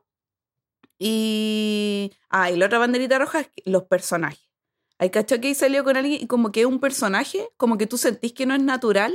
No, no me ha pasado. Es como, bueno, aquí, hola, yo hago esto, yo soy empresario, yo tengo... Es como que tú lo veís como que está actuando. Es como Harvey Specter, y como que en qué momento Harvey Specter apareció aquí. ¡Qué miedo! sí, como que son muy personajes. Eh, y no, no se ven naturales, como que no fluye. Eso ya es como ya, ya este gallo tiene un personaje en su mente, no banderita roja. Ya. Sí, entonces ahí fui descartando, descartando hasta que, no, hasta que conocí al Fer. Pero el Fer eh, fue muy natural, nada forzado, hablábamos nuestros tiempos, por teléfono, por WhatsApp, y ahí como que juntamos una, una salida y ya fue amor a primera vista. Ah, en todas las citas no vi ninguna banderita roja. Ah, ¿Y hasta el día de hoy? Hasta el día de hoy no. No, Ah. ahí fue. Pero sirvió siempre todo para, para mejor. Pues, por ejemplo, mi, mi ex relación me sirvió para darme cuenta de lo que yo quería. Mm, Típico que te da cuenta, te enseña a valorarte más como mujer, porque quizás no te valorabas en esa relación. Claro. Eh, te enseña a darte cuenta de lo que quieres, lo que no quieres. Entonces, mensaje para las chicas que pasan una relación tóxica, como que igual al final sirve para algo. Como Mm. que hay que sacar la enseñanza de, de esa relación y no como que pensar solo lo negativo, que la pasé mal y todo esto, sino que decir, pucha, al final me este gallo me enseñó. Fue como Claro. mi profesor para tener una relación sana después. Y no repetir. Claro. Y chao con el otro gil. Y chao. Ay, me gustó mucho tu, tu enseñanza aquí de Eh, Bumble. ¿Y tú no, no, no te No, metió en...? Yo no, no soy tan buena para esas cosas. ¿No? ¿Pero, porque, Mm. ¿Pero alguna vez te metiste o porque tuviste mala experiencia? No, nunca he salido con nadie de app de cita. Estuve en una app de cita ahí intrusiando, ¿Ya? Eh, um, pero no, como que no sé, como que esto de, quizás yo creo que es porque estoy con el celular todo el día trabajando, que el Mm. celular me genera rechazo. Entonces sí he tenido citas, pero con gente que he conocido como en la vida real, Ah, ¿cachai? ya. Como, no sé, yendo a disco. Como que Es yo que le- igual hay que tener tiempo. Sí. De hecho, a veces yo me pasaba que ni pescaba y justo como con- que con Fer hicimos muy match porque él también estaba muy ocupado, fue como muy Ah. natural, como que hablábamos a veces, como que ni yo ni él nos enojamos y no sé, pasó un día en que no hablábamos. Ah, ya. Eso, eso me parece maravilloso, porque cacha que me pasó que estuve hablando con un gallo hace un tiempo y eh, fue como, hoy podríamos salir, como que había buena onda. Y yo, sí, bacán. Y justo el día que él podía, yo no podía. O como el fin de semana que él podía, yo en verdad no podía, estaba súper ocupada. Y en general estoy muy ocupada, ¿cachai? Y la cosa es que después no le volví a hablar. Como que se me olvidó, no sé, no lo Sí, pues, conozco. Estaba ahí en la tuya. Sí. Y nos habíamos seguido en Instagram, eso sí. Y el otro día como que me acordé de este ser humano y dije, oh, como este ser humano. Y me había borrado de sus seguidores y me había dejado de seguir. Y eso fue una banderita como, roja. "Weón, raro, Sí, como ni sí. siquiera hablamos, como... No, eso es porque inseguro. Y, Él ni- no subía y ni se contenido. sintió atacado. Claro, o sea, Claro. sintió Sí, pues las como- personas inseguras como que se sienten atacadas por cualquier cosa, ya. Como, ah, no, me odia, ya, eliminada. Claro, sí, fue muy raro. Sí. Y yo quedé como, amigo, hablamos dos veces. Como... Ya, porque, pero te hizo un favor. Sí, sí, Sí. yo creo. Pero fue como que quedé impactada. Y después lo hablé con amigas que están metidas en las apps de cita y me dijeron como, bueno, eso pasa todo el tiempo. Sí, yo como, es que vaya a tener mala experiencia. Sí. Yo creo que vaya a tener más mala experiencia que porque me da mucha esperanza. ¿Qué no, que te la diga? verdad es que tengo que ser sincera. Tuviste muchas malas experiencias. es que lo que yo te decía, porque salía con gallo y igual eran como medios pasteles, entonces Mm. era como quizá eh, porque ahora me daba más cuenta, entonces quizás por mi madurez emocional, porque ya estoy más vieja y antes uno cuando es chica no cachai, po. Eh, uno como que da démoles nomás, pero ahora como que uno ah, ya, como que no estáis para andar aguantando a tontera o como que sean más cabro chico, entonces Mm. como que sí, la mayoría en realidad no fueron muy buenas experiencias. no, ya. Y, mm, y no, no, eliminados, Eliminados. cortados, sí. Pero ahí uno puede ahí salir alguno bueno de vez en Por cuando. ahí debe salir algo. Sí, pero sí, cuando, que llegue el que tenga que llegar en su momento. Sí, Aparte que tú estás en tu pica, ahora soltera. No, yo estoy tranquila, estoy Sí. tranquila. Estáis bien. Sí, muy bien. y ahorita voy a leer las preguntitas del podcast. Ya, Ahora sí, ya no más vamos. ya. La pregunta número uno, quiero saber tres cosas sin las que no puedes vivir, pero son cosas, no personas ni animales. Oh, ya Sí. tenía en mente Siempre me dicen animales y tres cosas en las que no puedo vivir. A ver, qué difícil. Oye, qué buena pregunta. Mm. Porque una, una que es mujer necesita muchas cosas Muchas para cosas. sobrevivir. Eh, ya, la primera eh, cosa, sin, a ver, déjame Eh, yo creo que la crema. ¿Las cremas? La crema. Ya. Que yo soy muy de piel seca. Entonces es Ah. como que si yo no tengo crema, yo me siento como, eh, ¿cachai ese capítulo de Bob Esponja cuando ¿Que está está como... como deshidratado? Ya, así me siento. como que necesito la crema. O como que, o crema de, porque yo tengo crema de cuerpo, crema de mano, crema de cara, que la mayoría de las mujeres la tenemos, pero cualquier crema me serviría. Como que yo podría ocupar la misma crema para todos lados, pero una crema. Pero tienes que tener una crema. No, porque si no, tengo la piel así como. Yo tomo harta agua igual, pero no. Es un tema de genética que mi piel es muy seca, entonces. ¿Y es ese seco que te llega a doler? Porque a mí me ha pasado que a veces no me he hecho crema y me llega como a molestar la piel. Sí, y me encima que yo soy media tos con el aseo, que soy fan ah. del cloro. Ah, entonces, mis manos se me parten. No, no guantes. No ocupo guantes. Todos me retan porque no ocupo guantes, que es más cómodo para mí. Sí, es más cómodo, pero... Sí, pero me reta, mi mamá igual me reta, pero mi mamá tampoco ocupa guantes. Casi un cuchillo palo, dice. Sí, ya, eso es primero, la crema. El celular no, porque a veces me dan ganas como que mandar el celular a la vez, como ya, me da lo mismo. A veces como que te dan ganas de pagarlo tú, que también trabajas con las redes, como ya. Eh, ¿Qué más? A ver, eh, el cepillo de dientes. Ya. Sí, como que si uno a veces se lava con los dientes con, el dedo, como que sentís como que no te lo estáis lavando bien. el cepillo de dientes. Ya. Y cosa, a ver, ¿qué otra cosa? Em, yo creo que un libro. Ah, ¿eres buena para leer? Sí, me encanta leer. ¿Y qué libro nos recomiendas que hayas leído últimamente? ¿Sobre qué? Ah, ¿qué, qué, qué temática? ¿Pero qué, tipo te gusta leer más? Eh, me gusta la, la novela erótica. Ya. Sí. Eh, y me gusta mucho la, a ver, los de autoayuda. Sí, los de autoayuda. ¿Y qué más? Y nutrición, sí, un poco, pero no, yo creo que más autoayuda, pero como la autoayuda como espiritual. Como ah, más... ¿Eres como espiritual? Sí. Sí. Y yo creo que si no, por ejemplo, con un celular, yo siento que si no podría vivir, pero sin la tele también podría vivir, sin computación a eso, pero como que si estoy así sin nada que me desconcentre, necesito como un libro, ¿cachai? Mm. Como entretenerme con un libro y desde chiquitita que leo libros así, amo leer. Ya, recomiéndame un libro de los eróticos que te gustan y uno de autoayuda. Eh, ya, eh, de lo, er, el de los eróticos podría ser, em, ¿cómo se llama este libro? Que de hecho lo estoy leyendo, mi memoria, Baby Brain, perdón. Em, pídeme lo que quieras. ¿Ya? ¿La, cachai? Que una A ver, lo voy a buscar. Pídeme lo que quieras. Sí, pídeme lo que quieras. Así se llama. Así se llama. Es muy bueno, Gaia. ¿Y de qué se trata? Em, bueno, trata de la Gaia que conoce al gallo. Y ¿De Megan Maxwell? Sí, Megan Maxwell. Ella es una autora que hace muchos libros, eh, novelas eróticas. Y tiene una saga de Pídeme lo que quieras. ¿En serio que parecen novelas eróticas? Es como una foto de un... Sí. Sale como unas plantas hechas de papel. ¿Así el libro?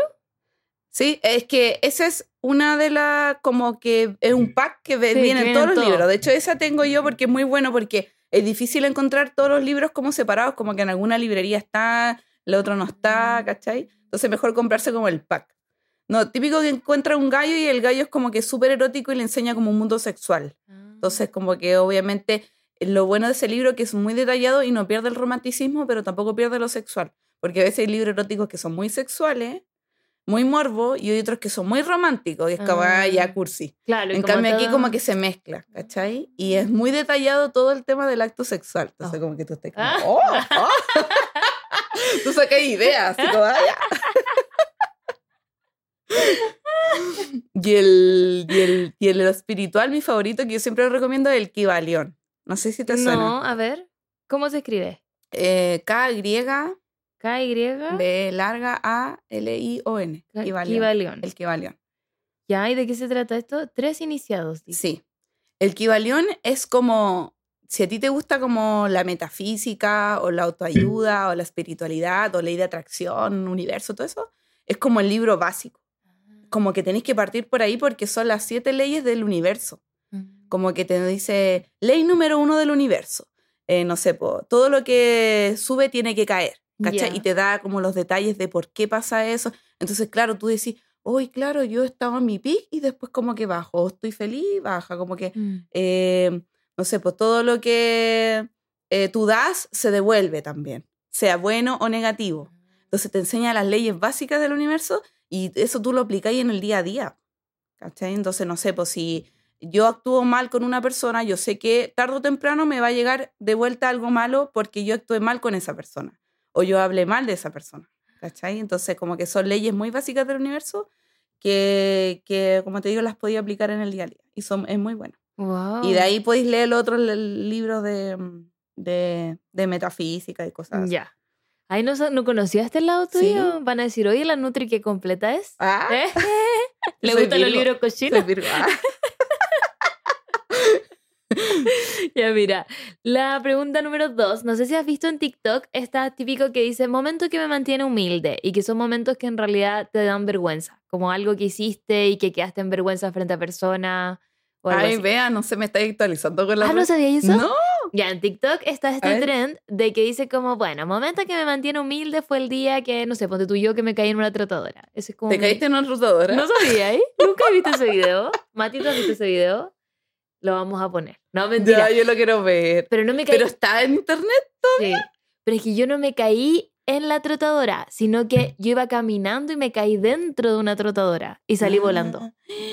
Sí. ¿Y saliste bien? Sí. ¿Pero cómo se grabó ese momento? En la cámara de seguridad del gimnasio.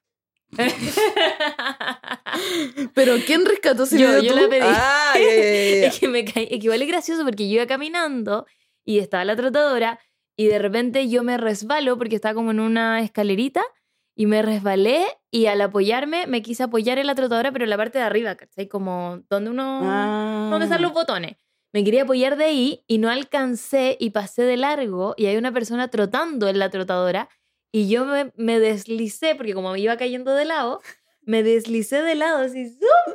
¿Y caíste así? Como... Y caí así y, salí disparada. Ah, ya, entonces son como los chascarros que uno tenía en la vida. Como tus chascarros que has tenido. Ah, ya. A ver, eh, una vez, em, yo muy irresponsable, eh, ahí no estaba embarazada todavía, por si acaso. Adelantándome. Eh, anduve en scooter, ¿cachai? ¿Esos scooter? Sí. Ya, pues se recomienda que uno ande en casco y toda esa cuestión. Pues ya, yo, olvídalo, no andaba con casco. De hecho, la mayoría de la gente no ocupa casco, pero los scooters de los eh, eh de eso, de esa marca. Del, de un limoncito. Es del limoncito. eh, porque uno no anda con el casco todos los pues, días. Estar en la calle. Uno agarra la cuestión en cualquier parte y ya. Y yo, muy tonta, porque fui tonta, estaba, había neblina. Estaba todo el piso como ah, refaloso. refaloso. Y yo a mí no se me ocurrió la grandiosa idea de ocupar la cuestión. Y yo nunca me había caído, y la cosa es que anduve y me saqué, pero la, la mugre, la mugre así, pero entera. Y, justo me caí al frente de un paradero y estaba lleno de gente. No.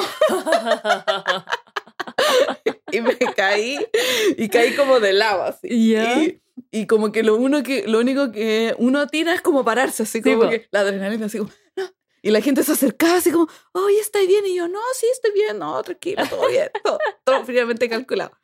Y, yo iba para el gimnasio, me acuerdo, entonces ya tomé la cuestión y como que media, me, incluso mareada, y así como para la embarrada. Y claro, llegué al gym y mi profe me dijo, ¿qué te pasó? Y, y yo, ¿por qué? Y me dijo, mira, y tenía todo el ojo morado. No. todo el ojo morado. Me dijo, no, andate para la casa, tú no podías entrenar así. Y yo, no, si estoy bien. No, no podía. Y la cosa es que eh, quedé para la embarrada, sí, y después el otro día toda la y aquí como todo el cuerpo porque me, me, pegué aquí. Pues te sacaste la chucha. Me saqué la chucha y yo fui súper responsable, no lo hagan ustedes en casa, porque uno tiene que ir a urgencia y hacerse un TAC para ver cómo está el cerebro, todo, porque... te pegaste la cabeza. Me pegué la cabeza, ah. Y yo, me lo, y yo sentí dolor de cabeza, me dolía aquí, y yo como a los dos días después dije, ya, voy a hacer un TAC por si acaso, porque yo quería minimizar mi caída pero fue grave. Y de hecho tuve una mini fractura aquí como en el pómulo. pero en el cerebro todo bien. Ya. Aunque piensen que está fallado, pero no está todo bien. pero y desde ahí que casi quedó así. y ahora quedé así. No, pero se me hizo una fractura. Entonces ese fue como mi momento de ah. vergüenza que como que toda la gente miró y todos quedaron así como yo no. O sea, la gente te vio sacarte la chucha. En un paradero lleno de gente. No fue una resbaladita así piola. No. No. Entonces, ¿cuál ah. fue el mensaje del día? No andar en scooter con neblina o con lluvia, algo así, y ocupar casco. Ocupar casco. Y si te caes, al tiro a la urgencia. Anda a verte por prevención, porque el doc me dijo, saliste así, pero la, te salvaste, porque me dijo, te, te dio una fractura que no me tuve que hacer nada, con el tiempo se recuperó, pero me dijo, te podría haber dado un coágulo o algo y, y, te, y te va a ir para el otro lado. Y yo sí, me salvé. Peligroso. peligroso. Y encuentro que hay muchas historias de caída en scooter. Yo he escuchado mucha gente que se ha sacado la chucha en scooter. Sí, es muy común. Pero fue la, la única vez y ahí siempre he tenido como más precaución y todo. ¿Y es muy rápido? Eh, sí, igual iba rápido. Ah, que raja. Iba raja, sí, la verdad es que sí. y ahí sí, porque, y también otro mensaje, no andar rajado, porque a veces tú, hay hoyos, o hay subida o grieta, y tú no te das cuenta, o se puede cruzar alguien, un perro, algo, y... ¿Y es la única vez que te cayó en eso? Sí, es la única ah, Sí. ¿Y tú te cayó? En scooter no, no, es que no ando en scooter, así que no. No, y si quieren aprenderte a poquito, porque hay que tener, hay que tener el respeto a los scooters, si no hay Sí, no, la gente va a rajar, a mí me dan como nervios. Hay Aparte gente que va a rajar. Siento que hay como zoom, como que te hay como para atrás. Sí, sí, gente que va a rajar. No. No, y eso, porque caídas no he tenido tanta, la verdad, como que me he salvado de las caídas. Ya. Y qué otra cosa de vergüenza, no, como que a veces soy media disléxica, por ejemplo, cuando dije aprovechar los calcetines. ya, pero ahí, no me da vergüenza, es como chistoso. Sí, es chistoso. Sí. Ya, mira, la pregunta número tres. ¿A ti te gustaría bailar? Me encanta bailar. ¿Sí te encanta? Sí. ¿Y qué canción tienen que poner en la disco para que tú vuelvas como a la pista de baile? Oh, eh, Low de Florida. ¡Ay! Amo. ¡Ay, amo! Buena sí, canción. ¿cierto? Low, low, eso, low, eso, sí. Ya, eso te gusta. Sí. ¿Te gusta ese estilo de música? Me encanta como el hip hop como movido, así como RB, como, como Asher, yeah. Ya. Yeah, yeah. Buena canción. Me encanta. Sí, como esa música así como... ¿Eres más de eso que el reggaetón? Sí, porque un tiempo fui, bailaba street dance. Ah. Antes de ir a la U, eh, yo iba a una sede todos los días, bailaba street dance. De hecho, hacía, iba a batallas de street dance en, en discos hip hop. Sí, ahí los que me conocen hace años saben. Sí, pues sí, me creía bailarina cuando chica. Entonces, esa era mi onda, como el hip hop, como el RB, como. ¿Y por qué lo abandonaste? Por la U, típico que. La U. Ah. Sí, pero uno igual lo podía complementar, pero como que siento que fue tanto el impacto que típico que uno entra a la U, como que tú te decís, no, tengo que estudiar esto, como que ya te da miedo convalidar la U con otras cosas porque que te podía echar el ramo, entonces al final lo dejé. No. Pero lo hago cuando voy a carretear, pues ahí ah, lo doy hay una batalla. Te imagino como esa película ¿Dónde están las rubias? ¿Te acuerdas de esa película? Sí. Y que hacen como una batalla de claro, baile. sí, eso mismo. Pero bien. Ah. Sí. Ya mira, la pregunta número cuatro. ¿Qué electrodoméstico serías? Y electrodoméstico se entiende más allá de las cosas de la cocina. Puede ser de cocina, pero también de afuera. Ay, eh, la aspiradora. ¿Por qué?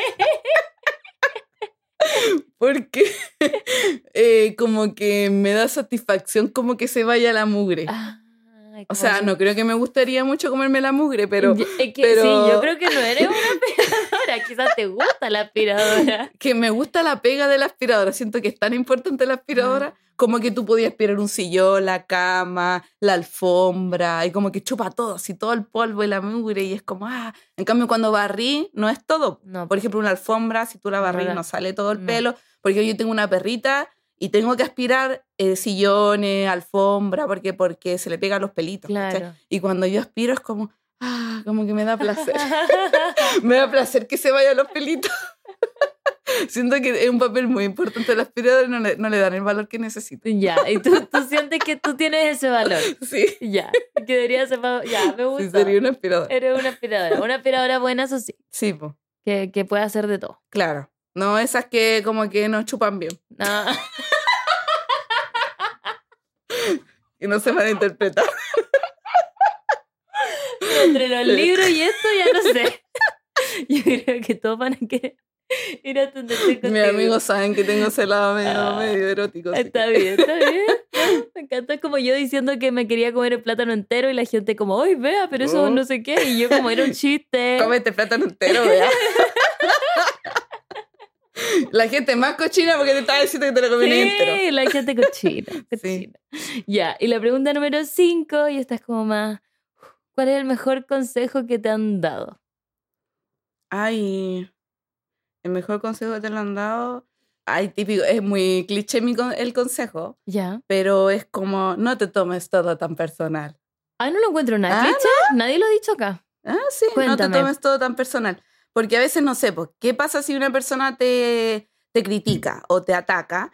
Tú no sabes si esa persona está pasando por un momento malo o está como mal emocionalmente o esa persona tiene inseguridades y las quiere reflejar en ti, mm. ¿cachai? Entonces como que ponte un poquito en el lado de la persona, aunque tú no sepas cómo, pero no sé, pues si, ejemplo, yo voy a la calle, voy con mi perrita y un caballero como que, ah, pero ten cuidado con tu perra y yo es como que, ok, como que no, no, no me desgasto atacándolo porque quizás no sé si el caballero justo peleó con la señora o el caballero está muy estresado con la pega, ¿cachai? Entonces como que no te tomes todo tan personal porque todas las personas como que están pasando diferentes situaciones. Mm. Entonces lo mismo, si una niña te dice, no sé, voy, estáis gorda, estáis flaca, quizás esa niña tiene su inseguridad y quiere reflejarla en ti y su forma de descargar su inseguridad, su pena, su angustia, es como descargándose contra los demás. Mm. O sea, al final me pasa que cuando uno es chica, tú te tomas todo personal. Sí, Como, esta que se cree que me está diciendo esto y te enojáis.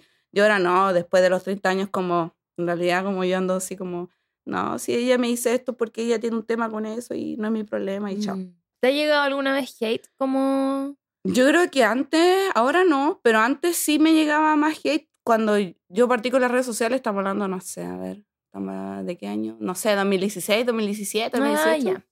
Como que siento que antes... Había harto hate. Sí. yo también empecé el 2016, por ahí.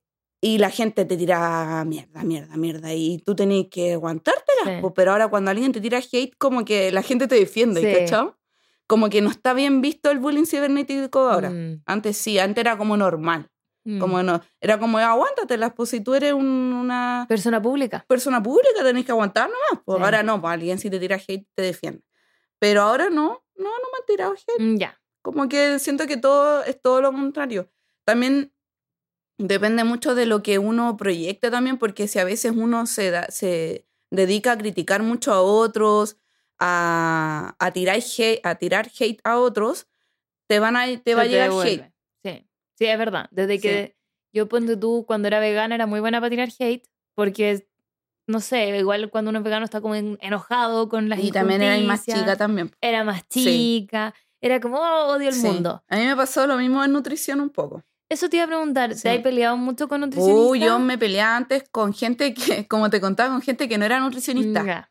Como que, ¿por qué estás haciendo un plan alimentario si no eres nutricionista? Mm. O no sé, pues cuando salió el petacha no, este gallo chanta, haciendo así como una confabulación contra el petacha, contra el gres, así como que eh, todos contra el petacha. como afuera del canal. Como claro. sáquenlo.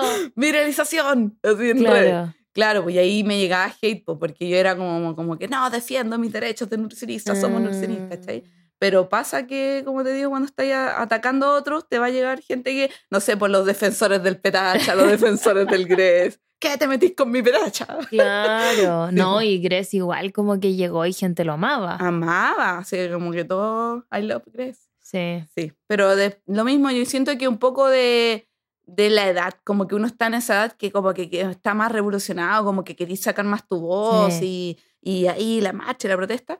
Y también le, un poco la inmadurez emocional que, que, uno tiene, que como que es más, como que no, no, trata de buscar el equilibrio, como pucha, ya no se pone en el lugar del otro también. Mm. Como que uno es más individual también, considero un poco, más egoísta, como que piensa en sus ideales que, o sus pensamientos, que su pensamiento es absoluto, que esto es así porque es así, y no, como que no se pone, no, como que no es más tan flexible. Mm. Entonces uno a medida que se pone viejo, como que se pone más, más relajado, mm. más hippie. Sí, uno, sí, como que se disma. Es como, claro, no queréis pelear, y como ya, se la voy a Sí, di lo que queráis, no importa.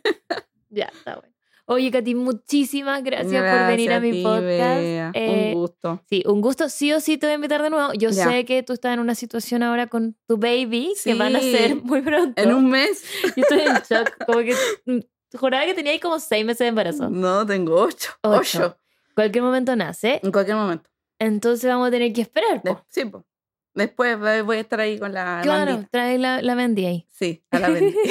no, pero yo feliz. Así que obviamente me voy a hacer un espacio para venir si es que tienen. Es que es un mundo de la nutrición y van a haber obviamente mucho más dudas y si también indagar más en la nutrición deportiva, también con otros suplementos lo que quieran. Así que yo feliz de, de, ayudar y aparte que yo tampoco estoy muy activa con la red por lo mismo, porque estoy estudiando, en un magíster, estoy con la pega, estoy como muy ocupada, entonces a mí me sirve para abrirme más un poquito el tema de las redes contigo, para no dejar tan botadas las redes. Sí, pero me gustan tus videos, son muy buenos. Estabas haciendo videos como con un amigo, ¿no? Sí, con el Seba. Eh, con él, estaban buenos, estaban divertidos. Qué bueno.